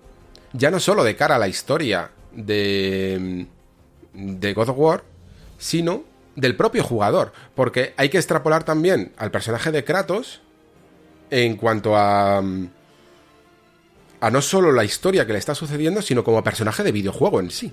O sea, tú lo que estás haciendo cuando ves ese mural al final de God of War 2018 es decirle al jugador, tu, tu personaje que, que, conoces desde, desde PlayStation 2, estoy diciéndote que hay peña en este mundo que profetiza que muere, que ha visto su muerte. Y eso son palabras mayores, es como si, yo qué sé, si matas a Mario, o a Sonic, o algo así, ¿no? O al jefe maestro, o lo que te venga en gana. Tú, uno, uno que puede ser el personaje favorito de muchas personas que tienen tatuado en su brazo, ¿vale? Tienen ahí al puto Kratos. Eh, es, así de fuerte, ¿no? Hay, hay, que entenderlo en toda su magnitud de lo que supone esto, ¿no? Creo que, que siempre que una obra vaya a juguetear con la idea de posible, ¿no? En este caso, porque lo que hacen es profetizarlo en un juego y luego ver el resultado en otro. De la muerte de un personaje significa muchas cosas. No significa solo una historia más que te voy a contar, porque la muerte, incluso, ¿no? A, nivel casi de, de, cartomancia, podríamos decir, ¿no? Que, es, que se dice siempre, la muerte, ¿no? La muerte no significa muerte, tal, significa transformación. Y por lo tanto, en una saga de videojuegos, profetizar algo así significa transformación. Significa que los autores están diciendo que algo, como, ah, un poco como The Witcher, ¿no? Que algo termina y algo comienza. Bueno, pues esos son ingredientes súper emocionantes, ¿no? Para vivir en un videojuego. O sea, hablar sobre todo el concepto de una profecía avanzada y ver si se cumple o no se cumple, creo que es uno de los verdaderos hilos de tensión de, de esta historia. Hi, I'm Daniel, founder of Pretty Litter. Did you know cats tend to hide symptoms of sickness and pain? I learned this the hard way after losing my cat, Gingy. So I created Pretty Litter, a health monitoring litter that helps detect early signs of illness by changing colors, saving you money and potentially your cat's life. Pretty Litter is veterinarian developed, and it's the easiest way to keep tabs on your fur baby's health right at home. Go to prettylitter.com and use code ACAST for 20% off your first order and a free cat toy. Terms and conditions apply. See site for details.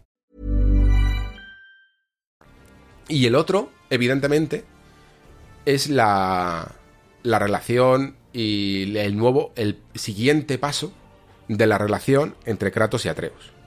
A mí esos son los que más me han gustado, porque son los internos. Uno, como digo, es metanarrativo y trata sobre la trascendencia de la saga God of War. Y el otro es el íntimo, que habla sobre la relación de un padre y un hijo. Y luego está el externo, en el fondo, que, que debería de ser también igual de importante, ¿no? Porque, joder, es el que va a hablarte de todos los dioses que estás esperando ver. Odín, Thor, eh, todos. Y, y sin embargo a mí es el que al final es el que menos me ha interesado. Pero no por...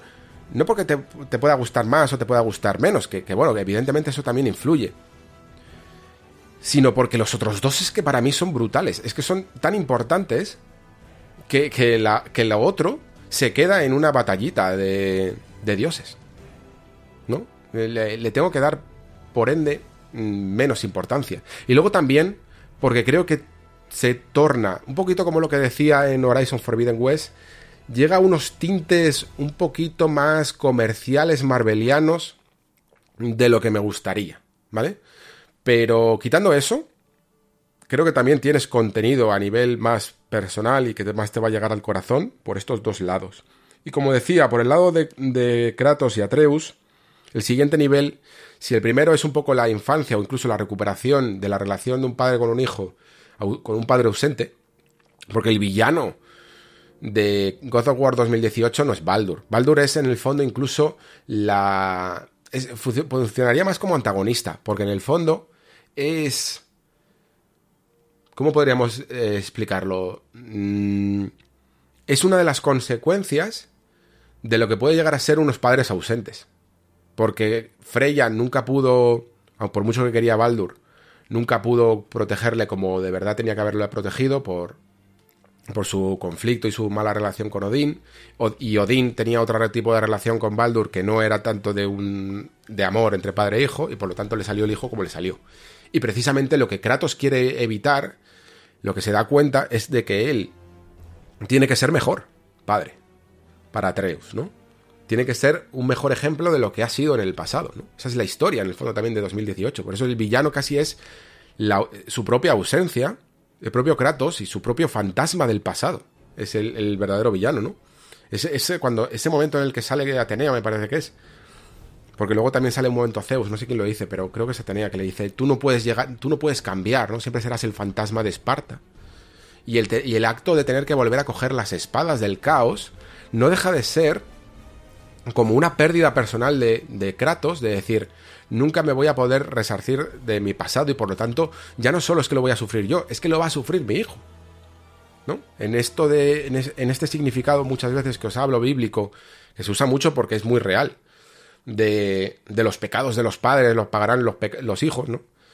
Pues esto es un poco, ¿no? Si tú no eres capaz de cambiar, esos, ese lado tuyo se lo puedes llegar a transmitir a tu hijo. Y por eso hacen todo este arco en God of War 2018, en el que mm, Atreus se vuelve un poquito eh, soberbio y todo esto, ¿no? Eh, y a Kratos le recuerda un poquito esa parte de él que quería dejar atrás, ¿no? Detrás de toda esa calma que tiene. De esa nueva calma renovada que intenta evitar la ira. Bueno, pues dentro de este contexto, de lo que fue 2018, Ragnarok hace el siguiente paso evidente, que es la, la adolescencia de Atreus, ¿no? Y la adolescencia casi como, no como aquí, en nuestro mundo real, porque la adolescencia, en el fondo, entiendo que ha cambiado mucho porque en otros tiempos más, en otros siglos pasados, el paso de la adolescencia casi era el paso a ser un hombre de verdad, ¿no? Y un hombre independiente, que ya te ibas buscando tu vida, salías del hogar también a la vez, y, y tenías que ser autosuficiente, mientras que en nuestro mundo real, pues lamentablemente no, se puede, no puede ser así, porque a ver a dónde vas con 16, 18 años, ya, ya tienes que trabajártelo mucho y tener, para, para, no sé, para salirte tanto del nido familiar, ¿no?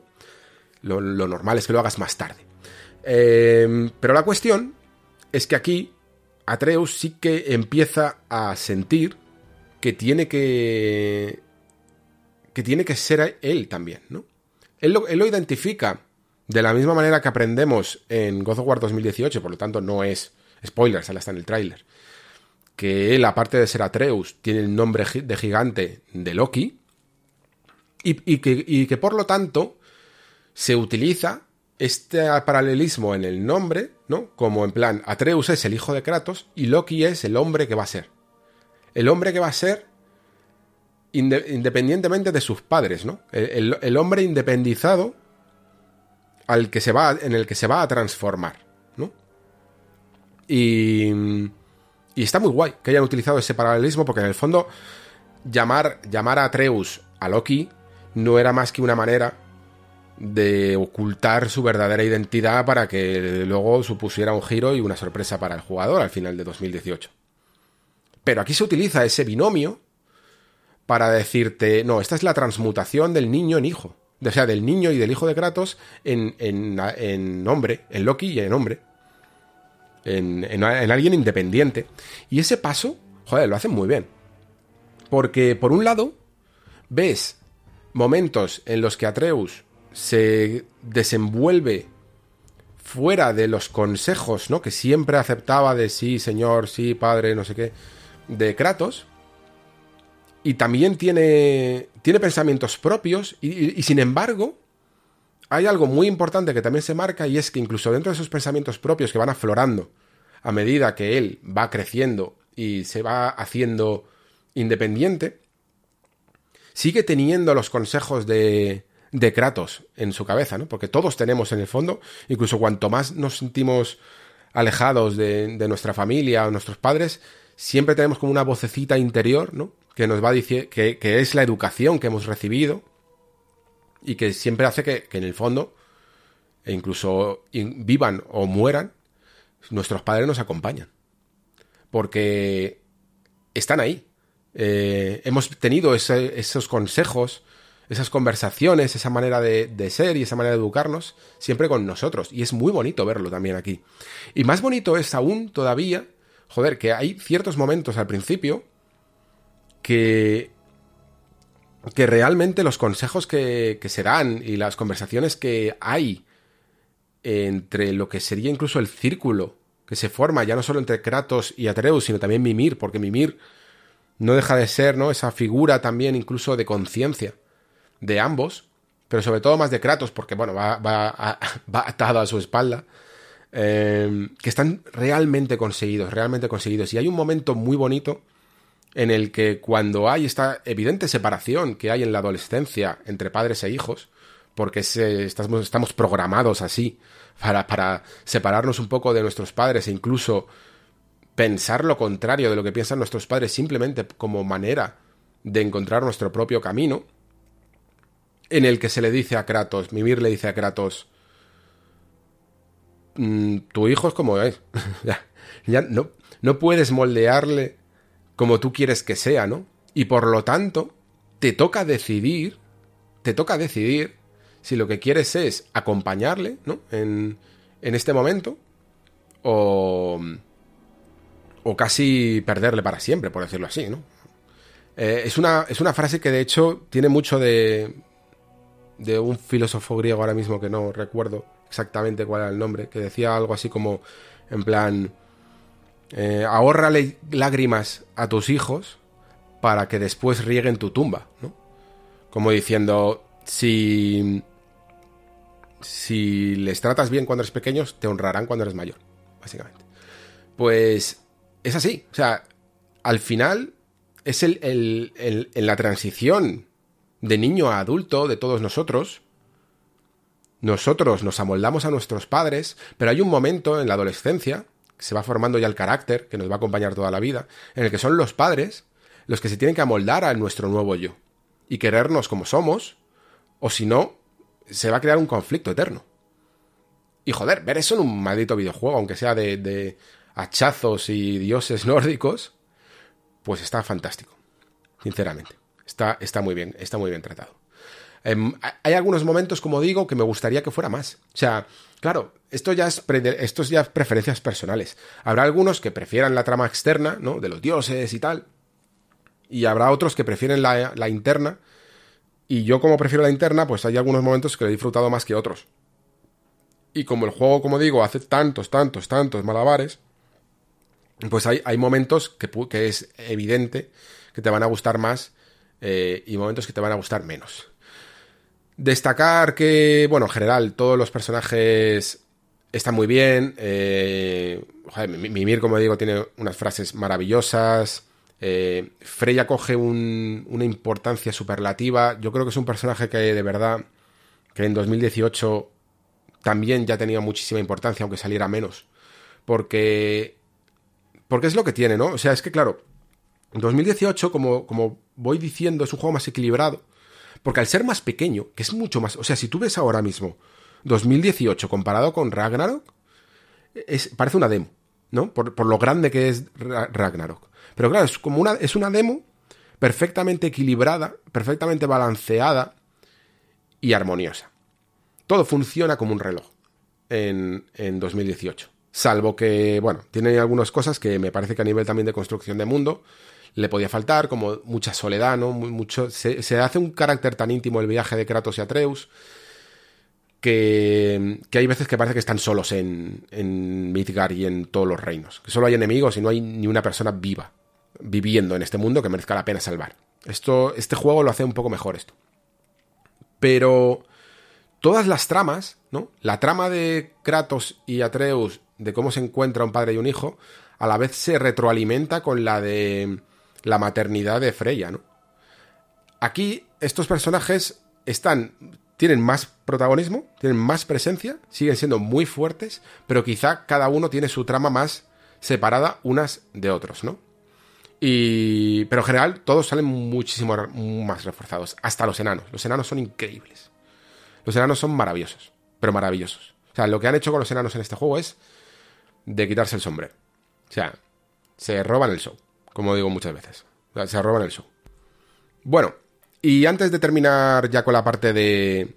Sin spoilers, hablamos si queréis un poquito de esa construcción de mundo que... Mm, que ya empezaba incluso a anticipar con esto que he dicho de, de crear un mundo vivo y tal. En general, Ragnarok hace muchísimo mejor trabajo a la hora de sentir que en, este, en esta mitología nórdica existen personas y viven en ella, ¿vale? Porque el primero hacía un trabajo terrible con esto.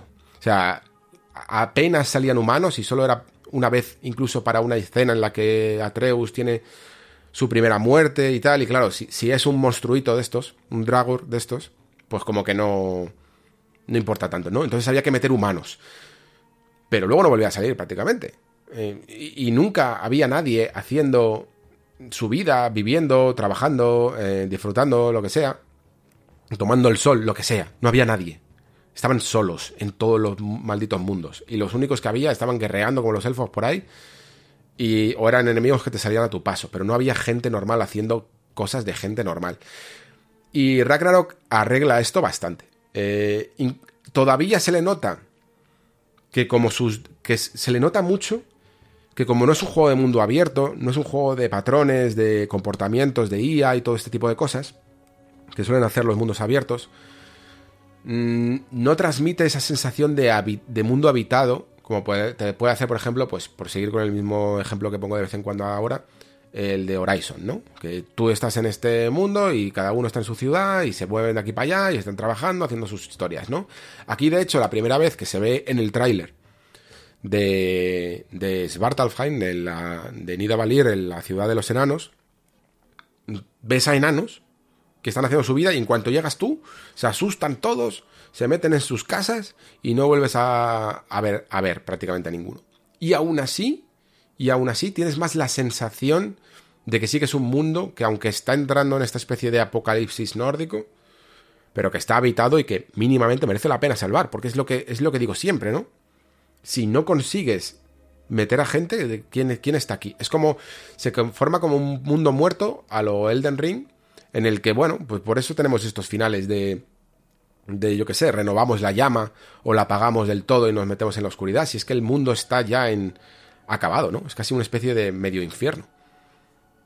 Aquí realmente lo que necesitas es un mundo vivo. Y yo creo que todavía más se tenía que haber influido en este punto. Hay mucha, por ejemplo, hay mucha vida salvaje, hay mucho movimiento, pero creo que faltan seres vivos haciendo sus cosas y hay veces que el juego mmm, parece que son cuatro, que parece la guerra de cinco personajes contra cinco personajes más que de un apocalipsis en el que todo el mundo va a luchar en el juicio final unos contra los otros, ¿no? A veces da un poquito esa sensación, pero como digo, está mucho mejor equilibrado que lo que había hecho el juego anterior. Mola además una cosa que, a mí es que me, me, gusta mucho, porque es que una de las cosas que más disfruto en la fantasía es la continuidad, lo que yo le llamo la continuidad, que no deja de ser justificar toda decisión que tomes para que tenga un sentido narrativo. Y esto el juego lo está haciendo todo el maldito rato, todo el maldito rato. Como además siempre están hablando, o sea, utiliza cada momento de carga, cada mucho más que 2018, ¿eh? Pero muchísimo más. O sea, un nivel demencial. No te puedes pasar el juego e incluso haciendo todas las misiones secundarias que te vas a dar muchos paseos, todavía te van a quedar cosas que escuchar de todo lo que tienen que decir los personajes. Y todos estos paseitos los aprovecha el juego para justificar la mínima pregunta que te podrías hacer en tu cabeza de esta de cuando le estás intentando buscar los tres pies al gato a una narrativa. Decir, ¿y esto por qué? ¿Y esto por qué? ¿Y este tío por qué ha ido aquí? ¿Y esto por qué ha salido así? Todo. Todo, todo, todo lo que se te pueda imaginar. Imagínate, ¿por qué funcionan? ¿Por qué Kratos... Eh, ¿Por qué funcionan las espadas del caos como funcionan, por ejemplo? Eh, ¿O por qué este mundo es como es? ¿Por qué sucede esto? O sea, cualquier historia te la van a justificar. Y eso al final añade mucha concordancia, mucha consistencia al mundo que le rodea. Aquí también debería de meter una cosa, que sin embargo no voy a poder hacerlo por temas de spoilers, pero digamos que dentro de este mundo también existe una especie de sistema de magia del que a mí me ha gustado mucho, que hace cosas alucinantes que entroncan con lo que ves alguna vez en 2018 y también con lo que tú esperas encontrar por lo que sabes de los mitos nórdicos y del que me habría gustado incluso ver más. O sea, creo, creo que no desarrolla todo el potencial que tendría ese sistema mágico, del que luego os hablaré en spoilers.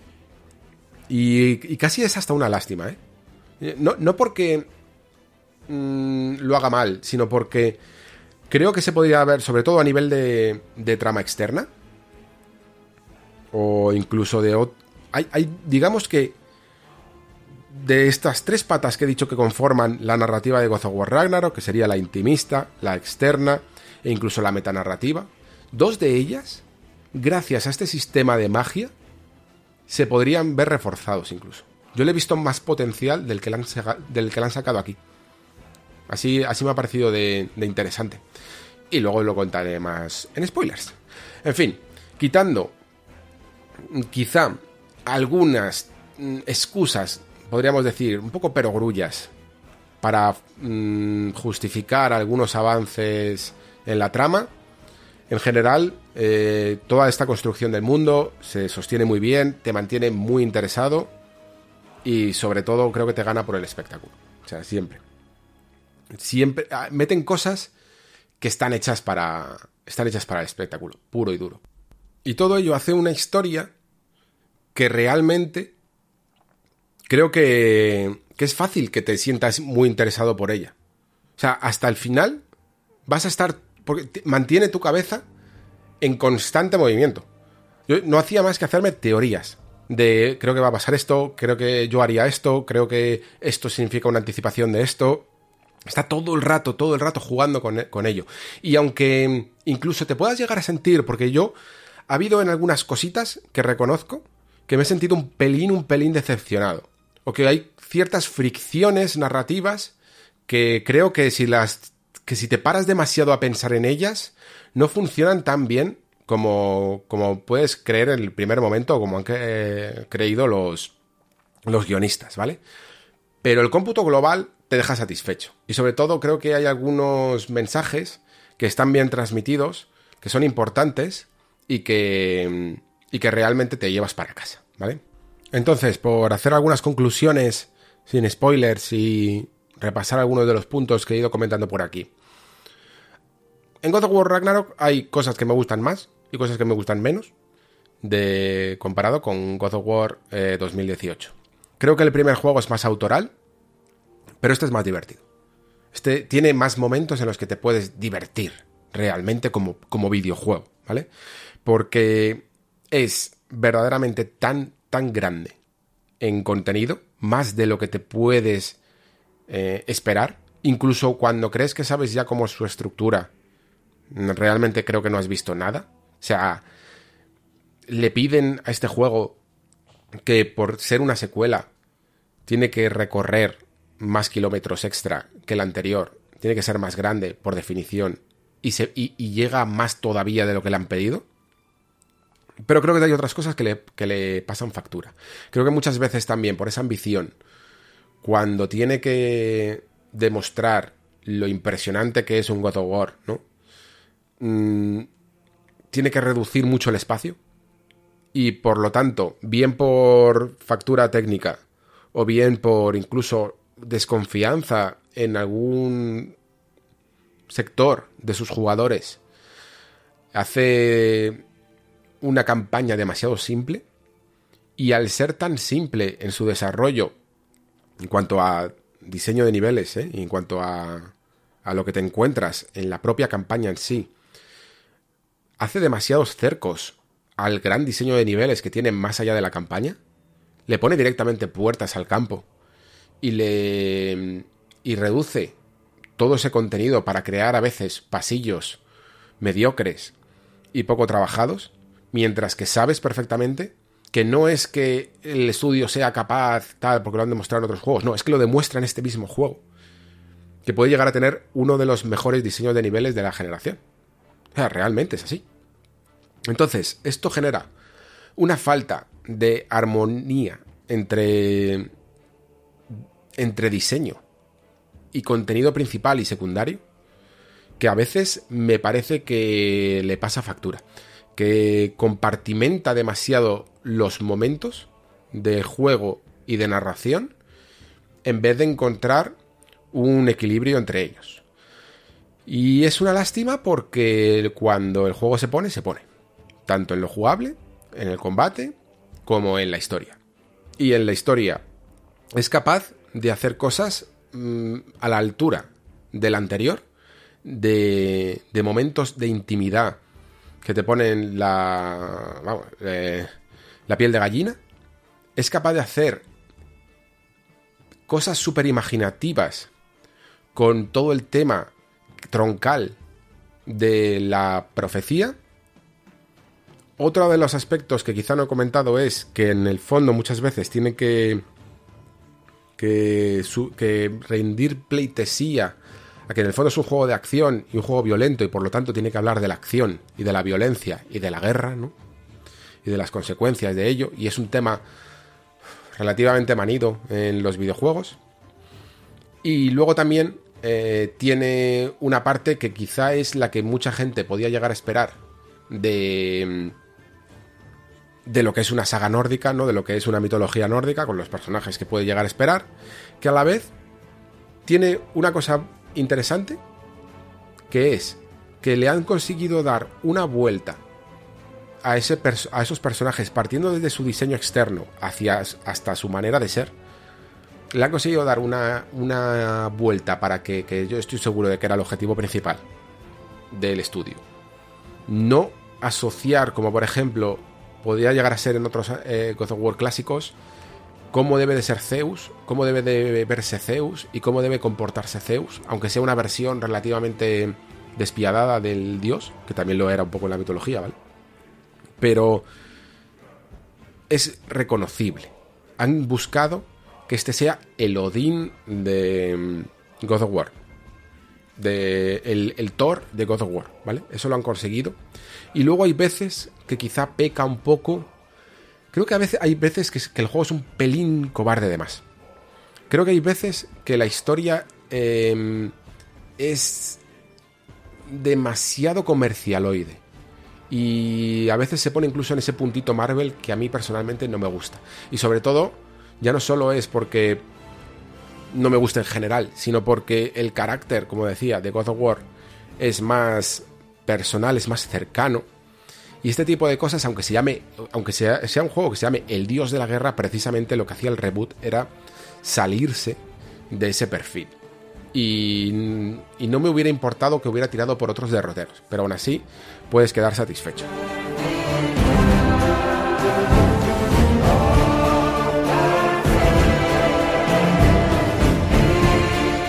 Vale, y hasta aquí esta primera parte del especial sobre God of War Ragnarok. Dejarme decir una cosa, por cierto, que no encuentro exactamente el, punto ahora mismo y no puedo corregirme. Pero, ¿recordáis eso que os comentaba que había sido un bug de God of War en el que se me iba la cámara para arriba? Bueno, seguro que alguno de vosotros habéis arqueado la ceja y habréis dicho, a lo mejor no es un bug y a lo mejor tienes otra cosa. Y efectivamente, jugando después, lo que pasa es que sucedía de vez en cuando y de vez en cuando no. Pero jugando después a otros juegos, eh, me ha pasado también eso de que se me vaya la cámara para arriba. Y es que me ha dado el famoso y terrible y tenebroso mm, drifting. De, en este caso es la primera vez que me ocurre, por eso a lo mejor no tenía tanta experiencia con esto, por mucho que haya leído, pero hasta que no lo ves en pantalla y ves como la cámara de repente, en mi caso se ha Mm, se ha roto un poco el stick derecho y es el que se va para arriba. Así que tengo un problema, la verdad, ahora mismo, porque no son los DualSense precisamente baratos. En fin, que hasta aquí eh, llegamos con este primer bloque. Eh, nos vemos, nos escuchamos, mejor dicho, con ese segundo que espero que lo tengáis mm, verdaderamente pronto. Ya os digo que, que no se debe de retrasar mucho si cuando estáis escuchando esto todavía no está publicado. Vais a poder encontrar en la primera parte, como decía al principio, una parte también sin spoilers con algunas cosillas que trae Pere eh, de sus impresiones y que muchas de ellas considero acertadas y que no había tratado yo incluso en estas dos primeras horas de programa. Así que muy guay, porque así queda todo más completito. Y luego ya nos metemos en verdadera harina con eh, full spoilers y con toda la trama y todo el destripe e incluso también partes jugables que son muy sorprendentes de este God of War Ragnarok. Nos escuchamos muy pronto y como siempre digo, muchísimas gracias por estar ahí, muchísimas gracias por escuchar. Se despide Alejandro Pascual. Hasta nada, hasta dentro de un día o dos como máximo. Hasta la próxima.